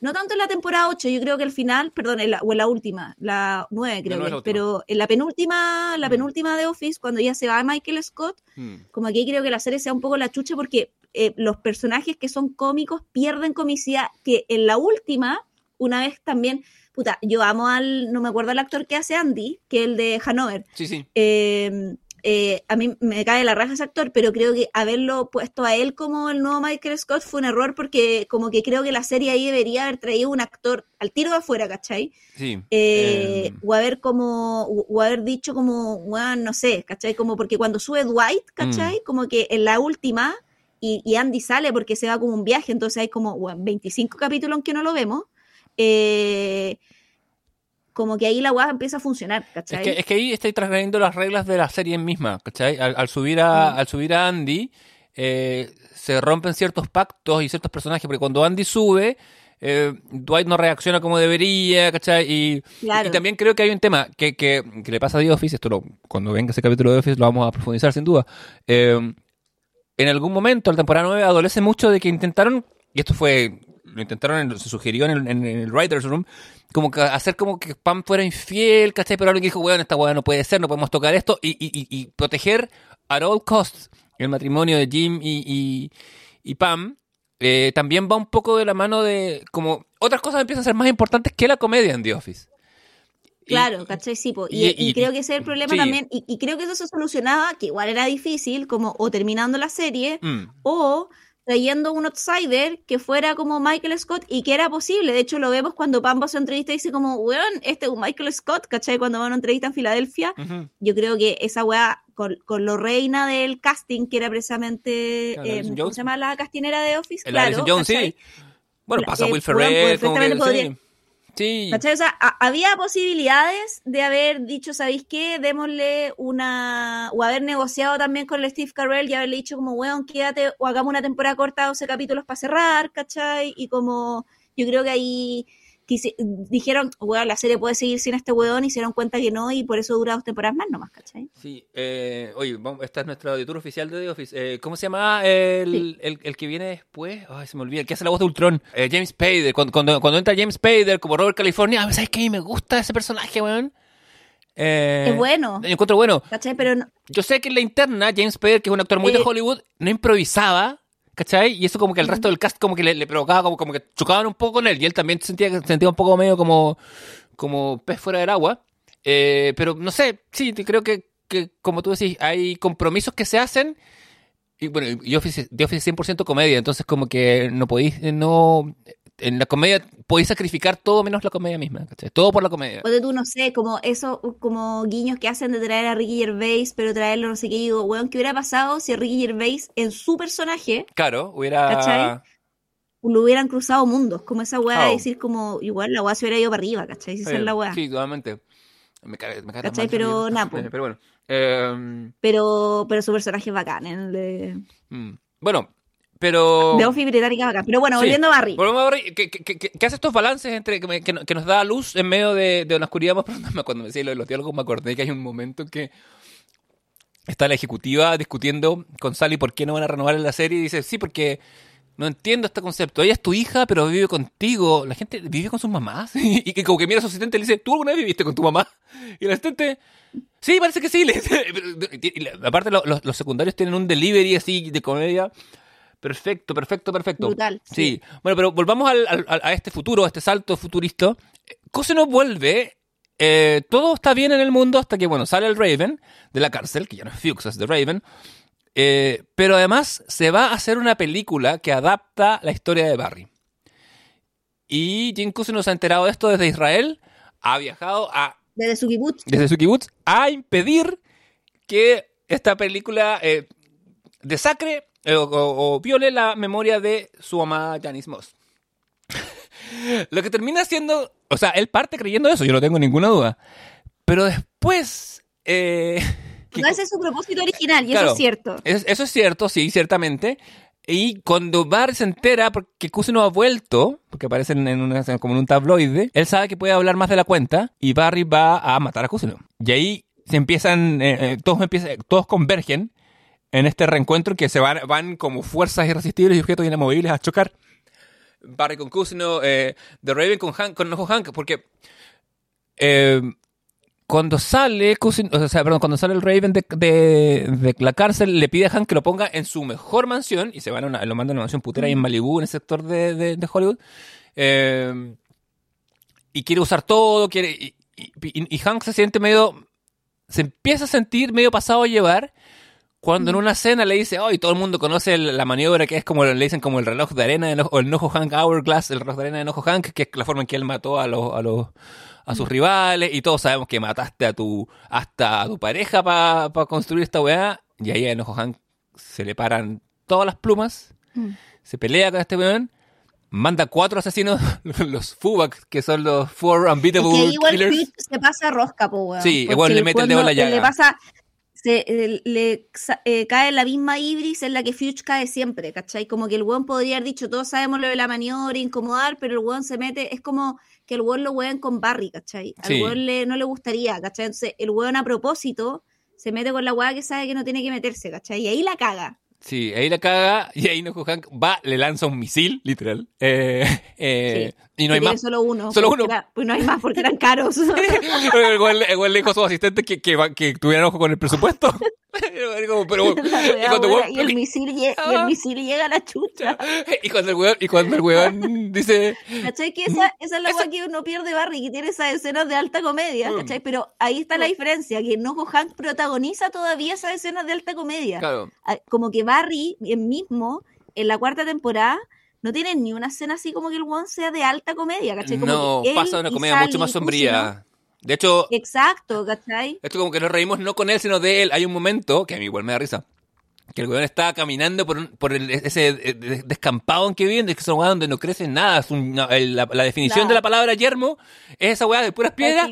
Está con su hijo y le dice, mira hijo, Dios nos dio todo esto porque nos quiere. Una weá así. Eh, y lo dice muy en serio. Ah, porque además, claro, porque, porque el weón además ahora está en esta weá mesiánica de que él es un elegido, Sí, ¿cachai? Ay, la weá Digo, dice, Dios, nos, Dios nos ha dado todas estas hermosas cosas que nos rodean. Y no hay nada, po, weón, no hay nada. No, Eh, nada. Y el hijo así como mira, así como, no hay, y de hecho creo que le dice como, papá, no hay nada, ¿cachai? Una wea así como, Oh. hoy la wea chisto. Ay, ay. Eh, y todo confluye en el... Bueno, ¿y, qué, ¿Mm? y- y qué confluye? ¿Qué, qué- Sí, ¿En qué terminan todo esto? termina, bueno, pero, pero menciona aparte a que, a que el, el- el papá de la Janice se entera de que de que Cusi no tomó la plata de Barry, los 250, cambia el giro de la investigación, la, la policía empieza a perseguirlo a él un poco, Y la, y la forma en que le tienden la trampa a Cusino para que cuente la weá es tan graciosa también. Porque le dicen. Porque es tan cusino. Puta, y, y esa weá sí, claramente es- la diseñó el, el el papá de. O sea, la, la tesis del papá de ella no es tanto la tesis que después se tiene que Barry está libre de polvo y paja, Mm. ¿cachai? La tesis de él es que los dos colaboraron. O sea, Claro. él no, no, no, no pone a Barry como héroe, lo exculpa igual porque Ujú. finalmente dice como, weón, Barry era sicario, ¿cachai? Ujú. Porque el weón cacha que Barry es sicario Sí, obvio. eh, o, o medio lo intuye, o sabe en el fondo que Barry es un buen con habilidades especiales, No, sabe, ¿cachai? y, sa- y- y sabe, Y que- sabe que, que Barry es veterano igual que él. Ojo que quizá hay como una claro, camaradería. ¿cachai? Eso, o sea, el buen cacha un poco Mm. quién es Barry, y lo que cree es que Cusino lo que hace es que le pide a Barry que la mate, ¿cachai? Mm. Entonces como que el fondo, no es que ahora solo hay un culpable, sino que hay dos, ¿cachai? Porque se usa mucho, y esto se menciona en la serie, se menciona en un montón de series, y es verdad, esto se usa en investigaciones reales, lo sé. Eh, follow the money, ¿cachai? Eh, siempre el weón que gana, el weón que, el, el que profita es el que es el, es el cabecilla. Y en este caso, el que profitó de este asesinato en particular es Cusino, con los 250 mil dólares. Y le dice, vamos a hacer la película. Y la trampa, va, está, es que es una trampa que cualquiera caería. Igual dice, y Daniel Day-Lewis va a salir del Menos retiro. pues. Daniel Day-Lewis va a salir del retiro para hacer de ti. Y uno dice, ¿qué? Se le abre el ojo de una manera. Y uno dice, ah, pero entonces quiero que, que Barry... que- no, Barry en verdad es, un mal, es alguien mal interpretado. Me gustaría que lo viéramos como un personaje más complejo, como que lo defiende por vanidad. Sí. El weón pisa la vanidad. trampa del Vanidad narcisismo. El weón es muy narciso y muy vanidoso. Y ahí cae. Y ese es su, eh, su downfall. Es Y esa es su condena, weón. Mm. Y entre tanto, Sally, que está reviviendo los fantasmas de su pasado, viaja a Los Ángeles con su hijo y es capturada por la gente de Nojo Hank, que la usa como, como eh, carnada para traer a Barry, porque quieren entre- porque Nojo Hank quiere darle a, eh, a Fuchs o a Raven lo que él quiere, que es a Barry, la venganza, en bandeja de plata.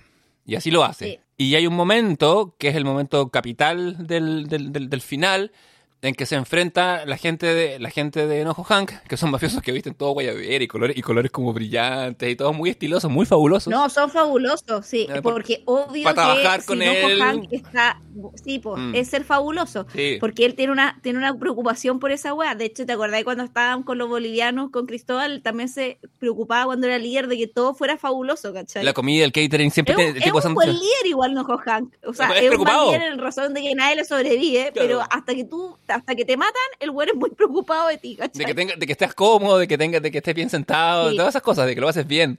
Y, y se enfrenta a la gente, a la gente de Fuchs, eh, y Fuchs en ese momento salva eh, o confronta a Nojo Hank le- y le da una oportunidad de nuevo. De nuevo esos momentos dramáticos que me gustan a mí, en que le dice, Claro, porque, porque Enojo le va a entregar a Sally y Mm. se va a llevar al niño, una wea así, ¿cachai? Como... Claro. Y él le dice, no, se quedan los dos, Claro. ¿cachai? Como, y él le dice como, no, pues bueno, el niño no, ¿cachai? Como... Y ahí es donde viene el enfrentamiento. claro, y el le dice, él le ofrece, le, eh, Fuchs le dice, yo me voy y no vas a ver nunca más nada de mí en la vida si tú admites que todo lo que estás haciendo lo construiste sobre el asesinato del hombre que tú amabas. Y, y- y se lo dice ni siquiera Igual como una wea se la amenaza. dice gratuita, weón. No, sabes que no es tan así, porque bueno, no lo juzga tanto, le dice, yo sé que no es tu Que culpa. tú sufres. Sí, yo sé que tú sufres, yo sé que no es tu culpa, yo sé que es la forma en que había que hacer las cosas, pero es la verdad. Y ahí, acá está el corazón de Barry la serie, la búsqueda de la verdad. Fuchs dice, yo pasé ocho años en cárcel, que me sacaron la chucha, me pegaron, me meaban encima, y de eso descubrí que soy un weón que no tengo corazón. Fuchs Mm. pone las cartas sobre la mesa. Minutos antes, en, en- en el cautiverio, Sally le cuenta toda la verdad a su hijo. Le dice, mira, nos buscan porque tu papá mataba gente, yo también maté a alguien, no tanta gente como tu papá, pero esto pasó así, así. Y el hijo, esta toma está filmada muy rico, Bill Hader es, un weón Sí. muy, muy maniático, muy eh, fan del cine, y weón, filma mucho con cámara fija, y toda la toma está centrada en la Sarah Goldberg, y no vemos al niño reaccionar nada, y vemos solamente que salta y la abraza al final. Contaba, contaba después, en, en- como en Making of, que, que el niño en verdad le dio pena, le dio pena ver a la Sarah Goldberg triste, ¿cachai? Entonces corrió a abrazarla genuinamente.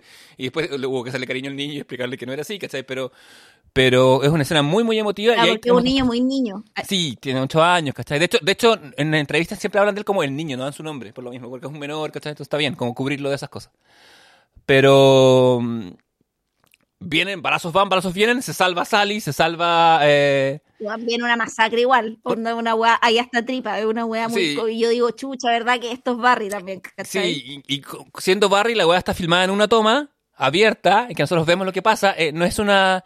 No hay una violencia con cambio de ángulo. no no- por eso digo, no hay una- nunca hay una violencia glorificada, porque siempre es como. No. La gente que cae muerta, cae muerta, ¿cachai? Y hay grandes secuencias de acción en Barry.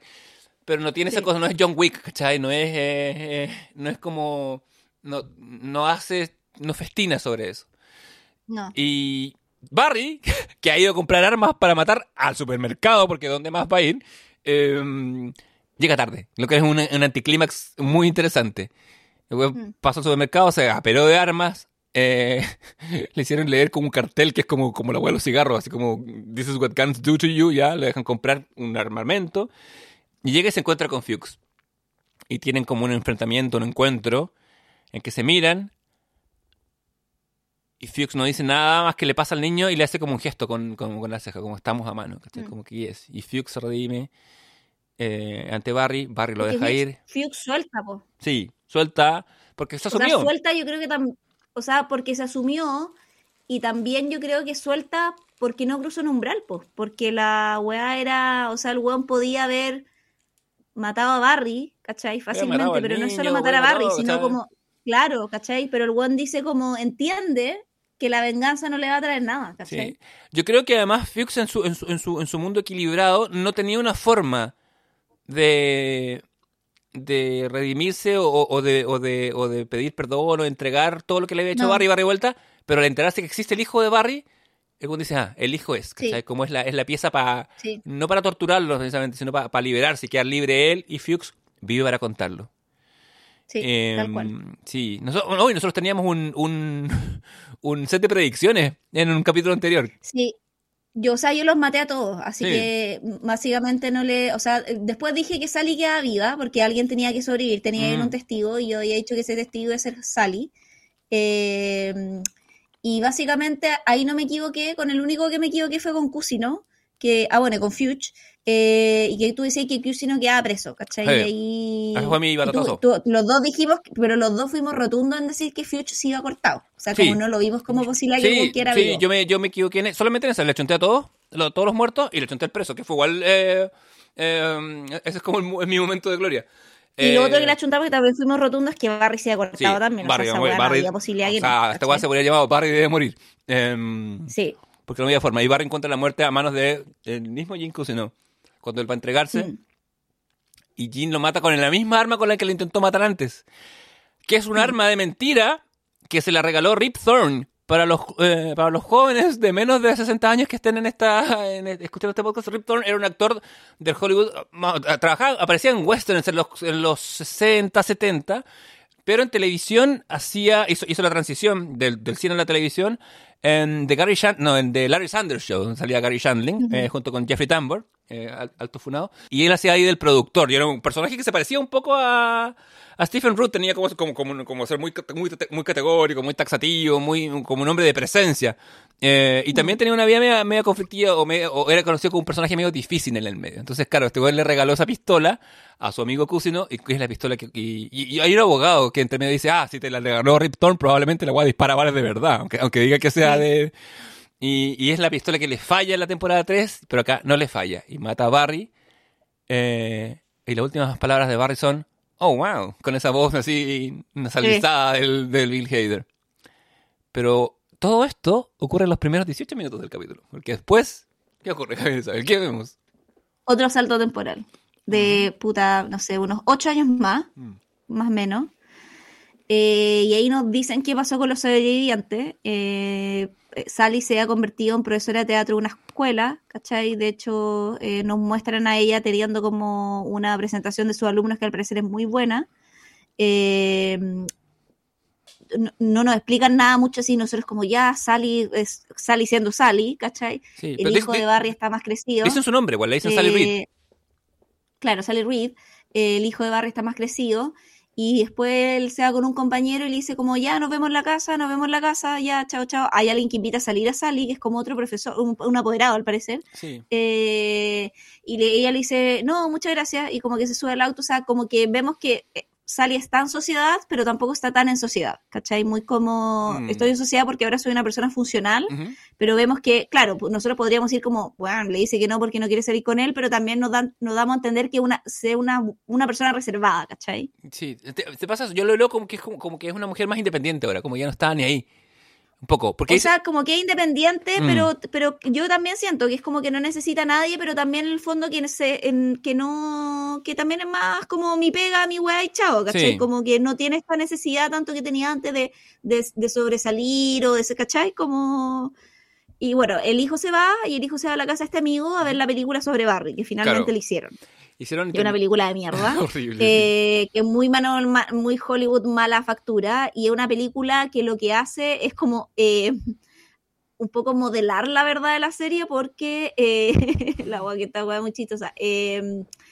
La- el Cusino como que estaba aliado con la mafia chechena en una escena, Barry es como un veterano de guerra que fue obligado, ¿cachai? Claro. Como un poco a, a- a asesinar a eh, Janet a punta de extorsión, porque si no el iba a matar a Sally, como una wea muy así. eh, una wea muy inverosímil es como que Cusino termina por asesinar a Barry casi con un enfrentamiento, onda tomando como de preso a su familia con la cual él tiene que huir como para proteger su identidad. Y que sale como toda la Rambo, como, Jack Ryan, sale una wea así. una wea, es medio Jack Ryan la wea, y como que, y esa es, pues, y el hijo termina emocionado viendo esta película, eh, donde su papá es un héroe, po, y el Claro. weón en el fondo se compra esa, porque claro, él creció con un papá amoroso, porque no podemos decir que Barry no fue un papá amoroso con su hijo, lo era, lo, lo vemos durante toda esta temporada, era buen, fue buen padre, ¿cachai? Eso no lo podemos Mm. eh, ¿cómo se llama?, discutir. Y lo veía emocionado diciendo como, weón, mi papá fue un héroe, ¿cachai? Y sabemos que él va a ver esta película porque sale y se lo, se lo debe tener prohibido, ¿cachai? Sí. Eh, y ahí nos sale una, una imagen que dice como eh, que Cusino se fue preso eh, por los crímenes cometidos Claro. en contra, por- no El- solo por el asesinato de Barry, sino que también por el asesinato de su novia, la cual eh, involucró y manipuló a Barry, ¿cachai? Claro. y por qué estos 250 mil dólares de la mafia chechena eh, los relacionan a él. Pues entonces dice también por su colaboración con la mafia chechena. pues, Claro. entonces, y ahí termina la Y Barry tuvo un, una- un- un entierro con honores, como corresponde a un Claro. oficial del, del- del- de, los, de los Marines gringos, y está enterrado en, en Washington, Virginia, en Arlington, Mm. con, con el cementerio oficial. Y termina ahí la serie. Ahí a mí lo único que me queda, o sea, el ¿Mm? final a mí me encantó. Lo único que me, me- lo único que me queda, mira, mira, mira, mira, tú, es el tema del amigo, ¿cachai? De este amigo del FBI que le perdona la vida. Ah, ya. ¿Sabes qué? Yo lo he pensado. Él, él lo, o sea, lo puedo perdonar, pero lo Mm. único que me queda fuera para decir como, weón, esta weá es un reloj. Yo, sa- ¿Sabes por qué no? O sea, tú decís, ¿por qué el amigo no apareció después como a pararlo o algo así? ¿O por qué le perdona? No, no a pararlo, pero como porque el amigo no, porque se arma todo este rato en Hollywood de que el Mm. weón es un héroe, que lo entierran con honores, ¿cachai? Mm. Porque el amigo no llega con las pruebas y decir como, weón, este weón no era así, ¿cachai? Era un sicario y la, ¿cachai? ¿Por qué no lo expone? Yo también lo he pensado. ¿Sabes por qué? Porque si lo expone, eh, el weón se expone como cómplice, pero el weón lo dejó ir. ¿Cachai? El weón está- Claro, medio amarrado. es la manera, sí, está medio amarrado. Está, está, está amarrado a- a- a- a- a- al, al destino de Barry porque, porque en la interna le dirían, y tú supiste esto todo este tiempo y te mandamos a investigar la weá y volviste diciendo que no era, ¿cachai? Porque bueno, claramente Claro, y el volvió... se escapó, ¿cachai? Claro, se escapó de años y en esos 10 años no dijiste como, weón, porque cuando, Claro, claro, no dijiste ni una de fondo, Barry igual, Barry igual mata gente en el, en la cárcel, que son pacos y son amigos polidel, claro, por ahí puede ser. Como, Sí. pero lo único que yo digo, como ya está, como que se me como Sí, como la única hebra dentro de, un, de una serie que es un reloj y donde pasan tantas... Tiene una narrativa comprimida tan buena y que además se da tiempo para Sí. explorar personajes, para hacerlos crecer. La, a mí Barry me, me alucina también desde su dirección. Como comentamos por ahí, eh, va tiene la- los varios capítulos los dirige el Steve Berg eh, y algunos en las primeras temporadas dirige Hiro Murai, que conocemos de Atlanta. Mm. Pero después Bill Hader empieza a agarrar la batuta, saca su cara de, de cinéfilo, de, de, de, de cinema nerd, en efecto, y, se la juega con, un- con, con unos planos que de repente incluso hay algunos que son como hiper pichuleros, como que deja la cámara fija mientras pasan muchas cosas, como cuando Cusino y su gente se meten como a robar un, un, un- disco duro y lo botan en la piscina, pero, pero por lo general son es mejor el intento, creo yo. En- eh, Sí. cuesta, ¿Cuántas veces uno ve una serie y dice esta weá está bien dirigida o esta weá tiene la cámara así como...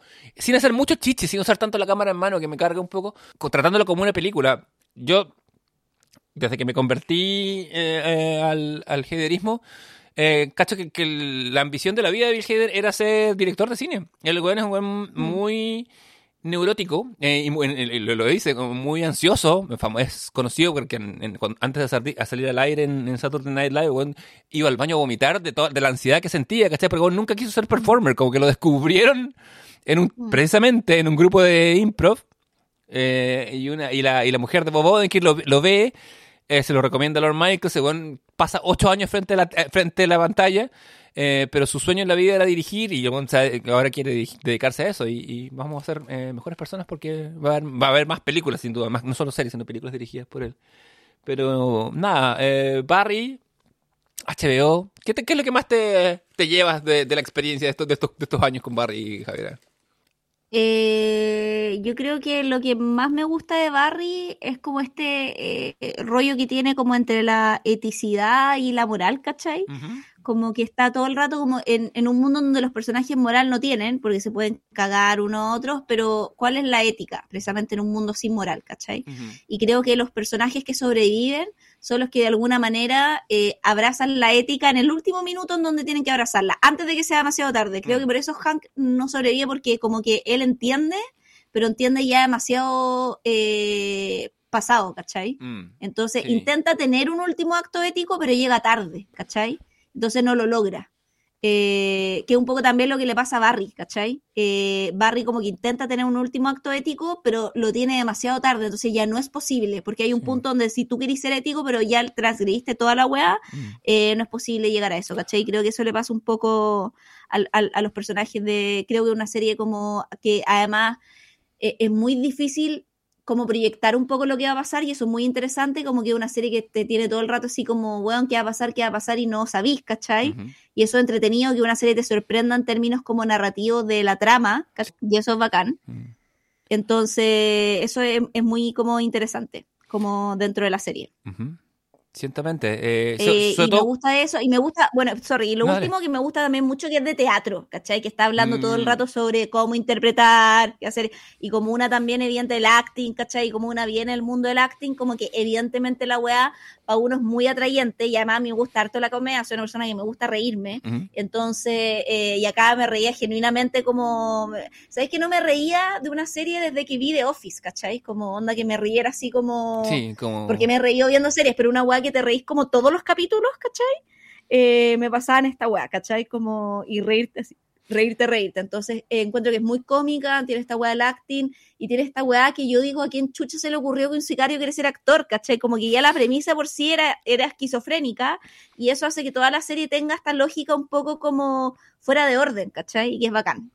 Sí, completamente de acuerdo. Y, y uno que a, a sus años ha visto tanta, tanta, tanta cosa, eh, es, raro que es raro que algo que te pide te sorprenda de esta manera. Eh, por ejemplo, no sé, una serie como Succession la podemos eh, eh, ensalzar por su calidad, por su gusto, más no por su forma que no nos sorprende tanto, ¿cachai? Tiene ciertos, sigue Mm. ciertos, ciertos patrones a los que uno está acostumbrado. Es un producto exquisito, pero uno ya lo conoce.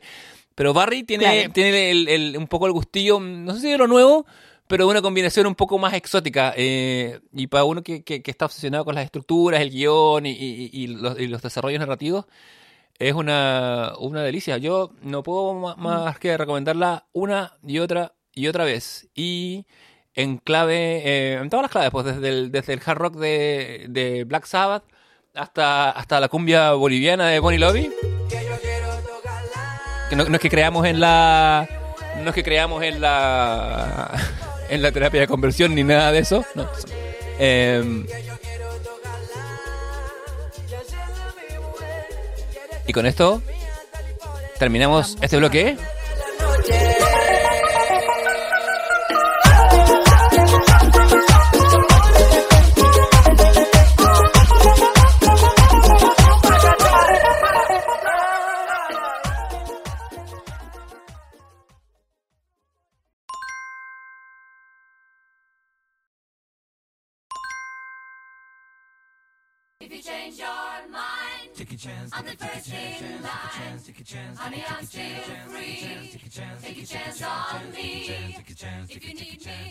Qué bueno que es ah, Javiera. Bueno, me encanta esta cortina, me da Sí. Acierto, el acierto de la temporada 3. Que, que la- me da toda la vida y la vida misma me quita. Ava ha venido a darte vida. Y ha, Ha, veni- ha venido a darme vida. y a darnos recomendaciones, me imagino. Eh, cuéntanos, eh, como siempre, ¿qué Sí, nos vas a recomendar? Yo quiero recomendar dormir. Oh, fantástico. Eh, Dormir, dormir mucho. Eh, ¿cuál, cuál- Porque dormir, eh, yo estuve como que en un periodo de pega muy brígido, donde ta- igual dormía, dormía, procuré dormir seis horas diarias, ¿cachai? Fue como... Ya, muy bien. Que era, eh, algunos días no lo logré y dormí cuatro y todo, y eran días en que estaba también más a media máquina. Después como cuando terminó el semestre y entregué todas las... Y más encima tenía la entrega de un deadline de un capítulo libro que estoy escribiendo, como que me vino un bajón de energía y dormí, weón, por dos días. Eh, ahora ya tengo que volver a trabajar como a partir de mañana y todo, ¿cachai? Pero eh, dormir tiene caleta de beneficios porque, eh, eh, bueno, ahí no es una hueá que yo invente, sino que hay distintos estudios que dicen que, eh, inclusive, hay estudios que dicen que deberíamos incorporar la siesta dentro de nuestra eh, cotidianidad. No solo dormir en la noche, sino dormir a mitad de día, ¿cachai? Eh, el problema de esto es que nosotros tenemos una cultura laboral en la sociedad moderna donde se suele desaprobar la práctica de la siesta porque dormir siestas de flojos, ¿cachai? Lo Sí. que hace prácticamente imposible que las personas puedan tener esta práctica pese a que hay varios estudios científicos que lo recomiendan. Ujú. Y por qué, por ejemplo, dormir siesta es muy fundamental, no solamente cuando somos, si es que vamos para atrás, no es solamente en nuestra adultez, sino que también desde el nacimiento. De hecho, dormir siesta es fundamental para el desarrollo de las guaguas y se vuelve, de hecho, menos habitual mientras vamos envejeciendo. Y, pero vuelve cuando precisamente eh, somos viejos, que las personas que están jubiladas o mayores de 65 años suelen incorporar la siesta a sus hábitos cotidianos. Yo también la he intentado incorporar. Bueno, una, otra- una cultura que la incorporaba bastante eh, era, por ejemplo, los aztecas. eh, cuando llegaron los españoles, eh, también venían con el prejuicio de estos, estos, estos nativos que son flojos porque porque bien que dormían, pero bueno, porque en el verano en México no se puede trabajar de otra forma, ¿cachai? Y esta gente, y estas eran culturas que hacían su- empezaban a hacer su vida después en la tarde cuando caía el sol y hacían ciertas, ciertas sobre todo en las épocas de estío, eh, y durante el día dormían porque era un calor, eh, tanto aztecas como mayas, ¿cachai? Tenían mucho eso. Entonces, no es que... mm, en- o sea, no es una flojera, es una razón práctica, al contrario, es, No, es optimizar el sí. trabajo. Es, yo soy un, un, un, eh, un militante de la siesta, por así decirlo, la defiendo mucho, pero a no confiarse, a no, a no dormir dos horas eh, o tres horas de un día y después cuatro en la noche, que yo a veces- lo he hecho como mala práctica, Claro. porque el sueño prolongado es muy importante para eh, restaurar, o sea, el cuerpo se renueva y se regenera. Cuando uno duerme, descansan los órganos, eh, y hay procesos cognitivos importantes como la memoria, esto me, esto me lo contó una amiga que es doctora y que, y que eh, trabajó un poco con, con medicina del sueño, tu memoria se confija durante el sueño, yo tengo una excelente memoria de ciertas Sí. cosas, pero he tenido periodos de estrés en los que he dormido poco, mal, y yo- es como si hubiera dormido nunca, y, y realmente después me doy cuenta que no me acuerdo tanto de esas cosas, y no es casualidad. Entonces, es no, muy porque importante. de hecho el, el sueño lo que hace o lo que eh, está en los estudios que no está claro si eh, su papel del sueño, por ejemplo, o la siesta o dormir más de cierta cantidad de horas, 8 o 6, 6 es como el mínimo, en realidad lo ideal Sí, muy deberían ser mínimo. 8 o 10 inclusive, eh, y muy mínimo, como onda, lo ideal es que tuvierais dormir 8, ¿cachai? Onda como por lo bajo, onda... eh, el, el 6 el 6 es como el mínimo casi para que no tengáis daño cerebral. Y bueno, no estoy weando, onda, Sí. como que el problema es que vivimos en una cultura que hace que tengamos que dormir tan poco por el tema del trabajo y no sé qué, que dormir poco tiene, daña el cerebro, porque con el tiempo provoca inflamación y afecta también a las conexiones entre las células cerebrales, ¿cachai? Por eso también hay muchas enfermedades ligadas precisamente a la ausencia de sueño, gente que tiene, ponte tú, problemas para dormir, que muchas de esas personas terminan desarrollando algún tipo de demencia eh, joven o problemas en el fondo similares a la demencia en su vejez, ¿cachai? Y el tema, ojo, y el tema Eh, también de no solo, no solo de la, de la sociedad de producción en la que vivimos, sino también el tema de los estímulos digitales, ¿cachai? O, o sea, es, mm, es raro que, que lo digamos en este podcast, pero cuando te quedas viendo series hasta las 3 de la mañana, 4 de la mañana, ¿cachai? Con la pantalla. El eh, cerebro no está descansando, ¿cachai? Claro, y por mucho que, tu- que tu cabeza esté relajándose, porque has tenido un día muy estresante, lo que sea, es importante cortar y hacerle caso a tu cuerpo de esa manera. Eh, así que sí, totalmente eh, de acuerdo contigo. Es, importante y es capital descansar. Mucho más de lo que uno podría creer. Porque además, el impacto, por ejemplo, de, de, en efecto, las nuevas tecnologías lo, estamos, lo vamos a recién ver en exposiciones largas en 10 años más, ¿cachai? ¿Qué significa no dormir? Exacto. Porque haces hasta las 12 mirando el teléfono y otras cosas así. Entonces mi recomendado de la semana es dormir, dormir siesta si puede, y si no, dormir máximo, o sea, yo suelo dormir seis horas, ¿cachai? Eso es como lo que duermo y sé que quería dormir más, ¿cachai? Inclusive es tan brígida el problema que tenemos de la productividad Mm. que muchas veces cuando dormimos más tiempo, que ponte tú a veces cuando yo duermo 10 horas, que weón es literal onda lo que se recomienda. ¿cachai? Eh, sobre todo si uno tiene jornadas de trabajo muy largas, eh, me siento culpable, ¿cachai? Como decir, chucha, me desperté muy tarde, ¿cachai? Sí. Onda como... Sí, te entiendo perfectamente. ¿Cachai? Entonces, como mi recomendación es que intentemos cambiar eso y que tengamos mejores hábitos de sueño. Yo afortunadamente no tengo problemas para dormir, como que me duermo así, donde pongo la cabeza y me duermo, ¿cachai? Eh, pongo la cabeza al me duermo, pero, pero bueno, encuentro que una weá terrible son las personas que no, les cuesta quedarse dormidas. O sea, un- una weá así, Es un castigo lo encuentro griego. atroz. Atroz. Sí, sí, encuentro una tortura. Lo encuentro una forma de tortura. De hecho, es una forma de tortura, no dejar que otros duerman, ¿cachai? Una weá que se usa como forma de tortura. Así que mi recomendado de la semana es dormir. Maravilloso. Dormir y dormir. Dormir y dormir. El, eh, mi personaje favorito de la mitología nórdica es Mimir. Eh, y de hecho, eh, bueno, a mí me pasó mucho en estas semanas que estuve súper estresado, que, que- que fue patente en el programa, lo hemos comentado porque nosotros Mm. ventilamos mucho nuestra salud mental. eh, que me costaba acordarme de cosas, ¿cachai? Me, me, me quedé dormido en, en una película maravillosa como Spider-Man, como tal. Mm. Y ¿sabéis qué? No podía hacer como aso- asociaciones de memoria, como cuando yo voy por la calle escuchando un podcast, si después lo vuelvo a escuchar, como que siempre puedo evocar dónde estaba, dónde lo escuché. Eso se me fue como por, como por un año y medio, dos años. Y ahora que he podido descansar un poco más, que estaba en la cabaña de, de Twin Peaks, ¿cachai? Eh, el otro día estaba reescuchando un podcast y dije, ah, de veras, que cuando empecé a escuchar esto estaba en la bomba de benzina de tal lado. Como que ciertas funciones cognitivas me volvieron gracias al sueño. Así que, segundo tu recomendación. Sí. Pero, y, y también Mm, no, no obligarse a quedarse tarde, porque, por Sí. ejemplo, ayer me pasó que Mm. era, era viernes, ¿cachai? Eh, no tenía ningún panorama, estaba lloviendo muchísimo, fui al teatro, volví del teatro, me puse a hacer cosas domésticas, como había corte de agua programado, ¿cachai? Mm. Los que sean de Santiago se acordarán la semana pasada. Eh, me puse a lavar ropa, ¿cachai? Porque nosotros tenemos un pozo de agua en el edificio, pero obviamente dijeron, weón, úsenlo para lo mínimo porque es la reserva, para que puedan usar los baños y Mm. cocinar y esa agua, pero no pongan a lavarse ropa el pleno corte de agua. Entonces dije, ya voy a lavar ropa y todo el día anterior. Y después como que terminé, me serví una chela como mientras, pues, mientras hacía las cosas y como que miré un rato, ¿cachai? Tele, estaba viendo, de hecho, eh, la serie de Macros y, y después miré el reloj y dije, uy, son las dos y media. Y como que no tengo nada que hacer. Y dije, ¿sabes qué? Me voy a dormir, weón. Como, porque dije, oh, me voy a dar una hora más rote. Y dije, ¿para qué? Como, lo veo mañana, onda, voy a dormir. Me dormí a las dos y media, una, ¿cachai? No habré estado más allá de eso.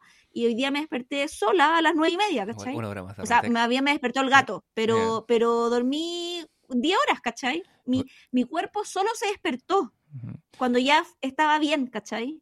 Igual una hora más de rebote que puede ser. Debo, debo- debo- yo hice lo No, yo- sí sé, pero No, pero yo, yo hice lo mismo anoche. Anoche eh, estábamos, habíamos grabado algunas cosas, algunas capsulillas por ahí eh, ayer y tú te fuiste, tú te fuiste al teatro. Eh, yo estoy con una hora más por mi ubicación geográfica. Y cuando volviste dije, ya, va a llegar la Javi, vamos a grabar, como que te esperé un rato. eh, y cuando llegué, caché que estaba raja. Entonces dije, ¿para qué voy a grabar cansado? Si puedo grabar eh, Lucio Sí, de. Lozano al día siguiente. Y eso lo he adquirido mucho acá, donde estoy. Y, y también me despierto sin sentir esa culpa o esa ansiedad. ¿Y qué tengo que hacer? ¿Cachai? Que es un, es un triunfo. de la vida. Que son weas que son normales. Como que hemos normalizado mucho el grind del trabajo. Eh, y eso Sí, nos va a pasar mucho la cuenta. Cuando hablemos de inteligencia artificial en el futuro, vamos a tocar de eso. Eh, así que, como digo, secundo, triplico y, y- y le pongo todas las fichas a tus recomendaciones. Me parece una gran recomendación, Javier Isabel. Que ya hemos llegado a un punto en la sociedad en que algo esencial como dormir tiene que ser recomendado y celebrado. No, weón, Puta, brígido. Es santa distopia. Pero bueno, yo voy a recomendar eh, para esa gente que tenga insomnio esta noche eh, una película de los hermanos Cohen que se llama A Serious Man.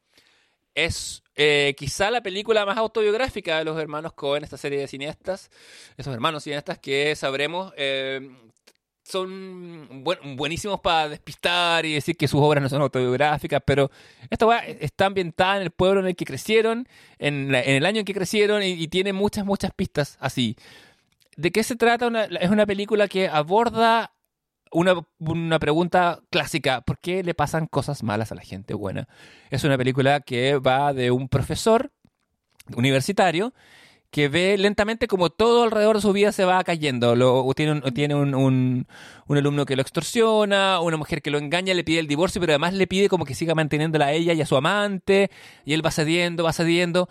La película parte con una escena que no- nunca se conecta narrativamente con el resto de la película, que está ambientada en el siglo XIX con un- y parte con, con con una historia como del, del, del folclore judío, de un hombre que invita a, a- a un, a, un, a un rabino, a, a un reverendo más bien, a, cenar y la mujer dice, pero este reverendo se murió, tiene que ser un demonio.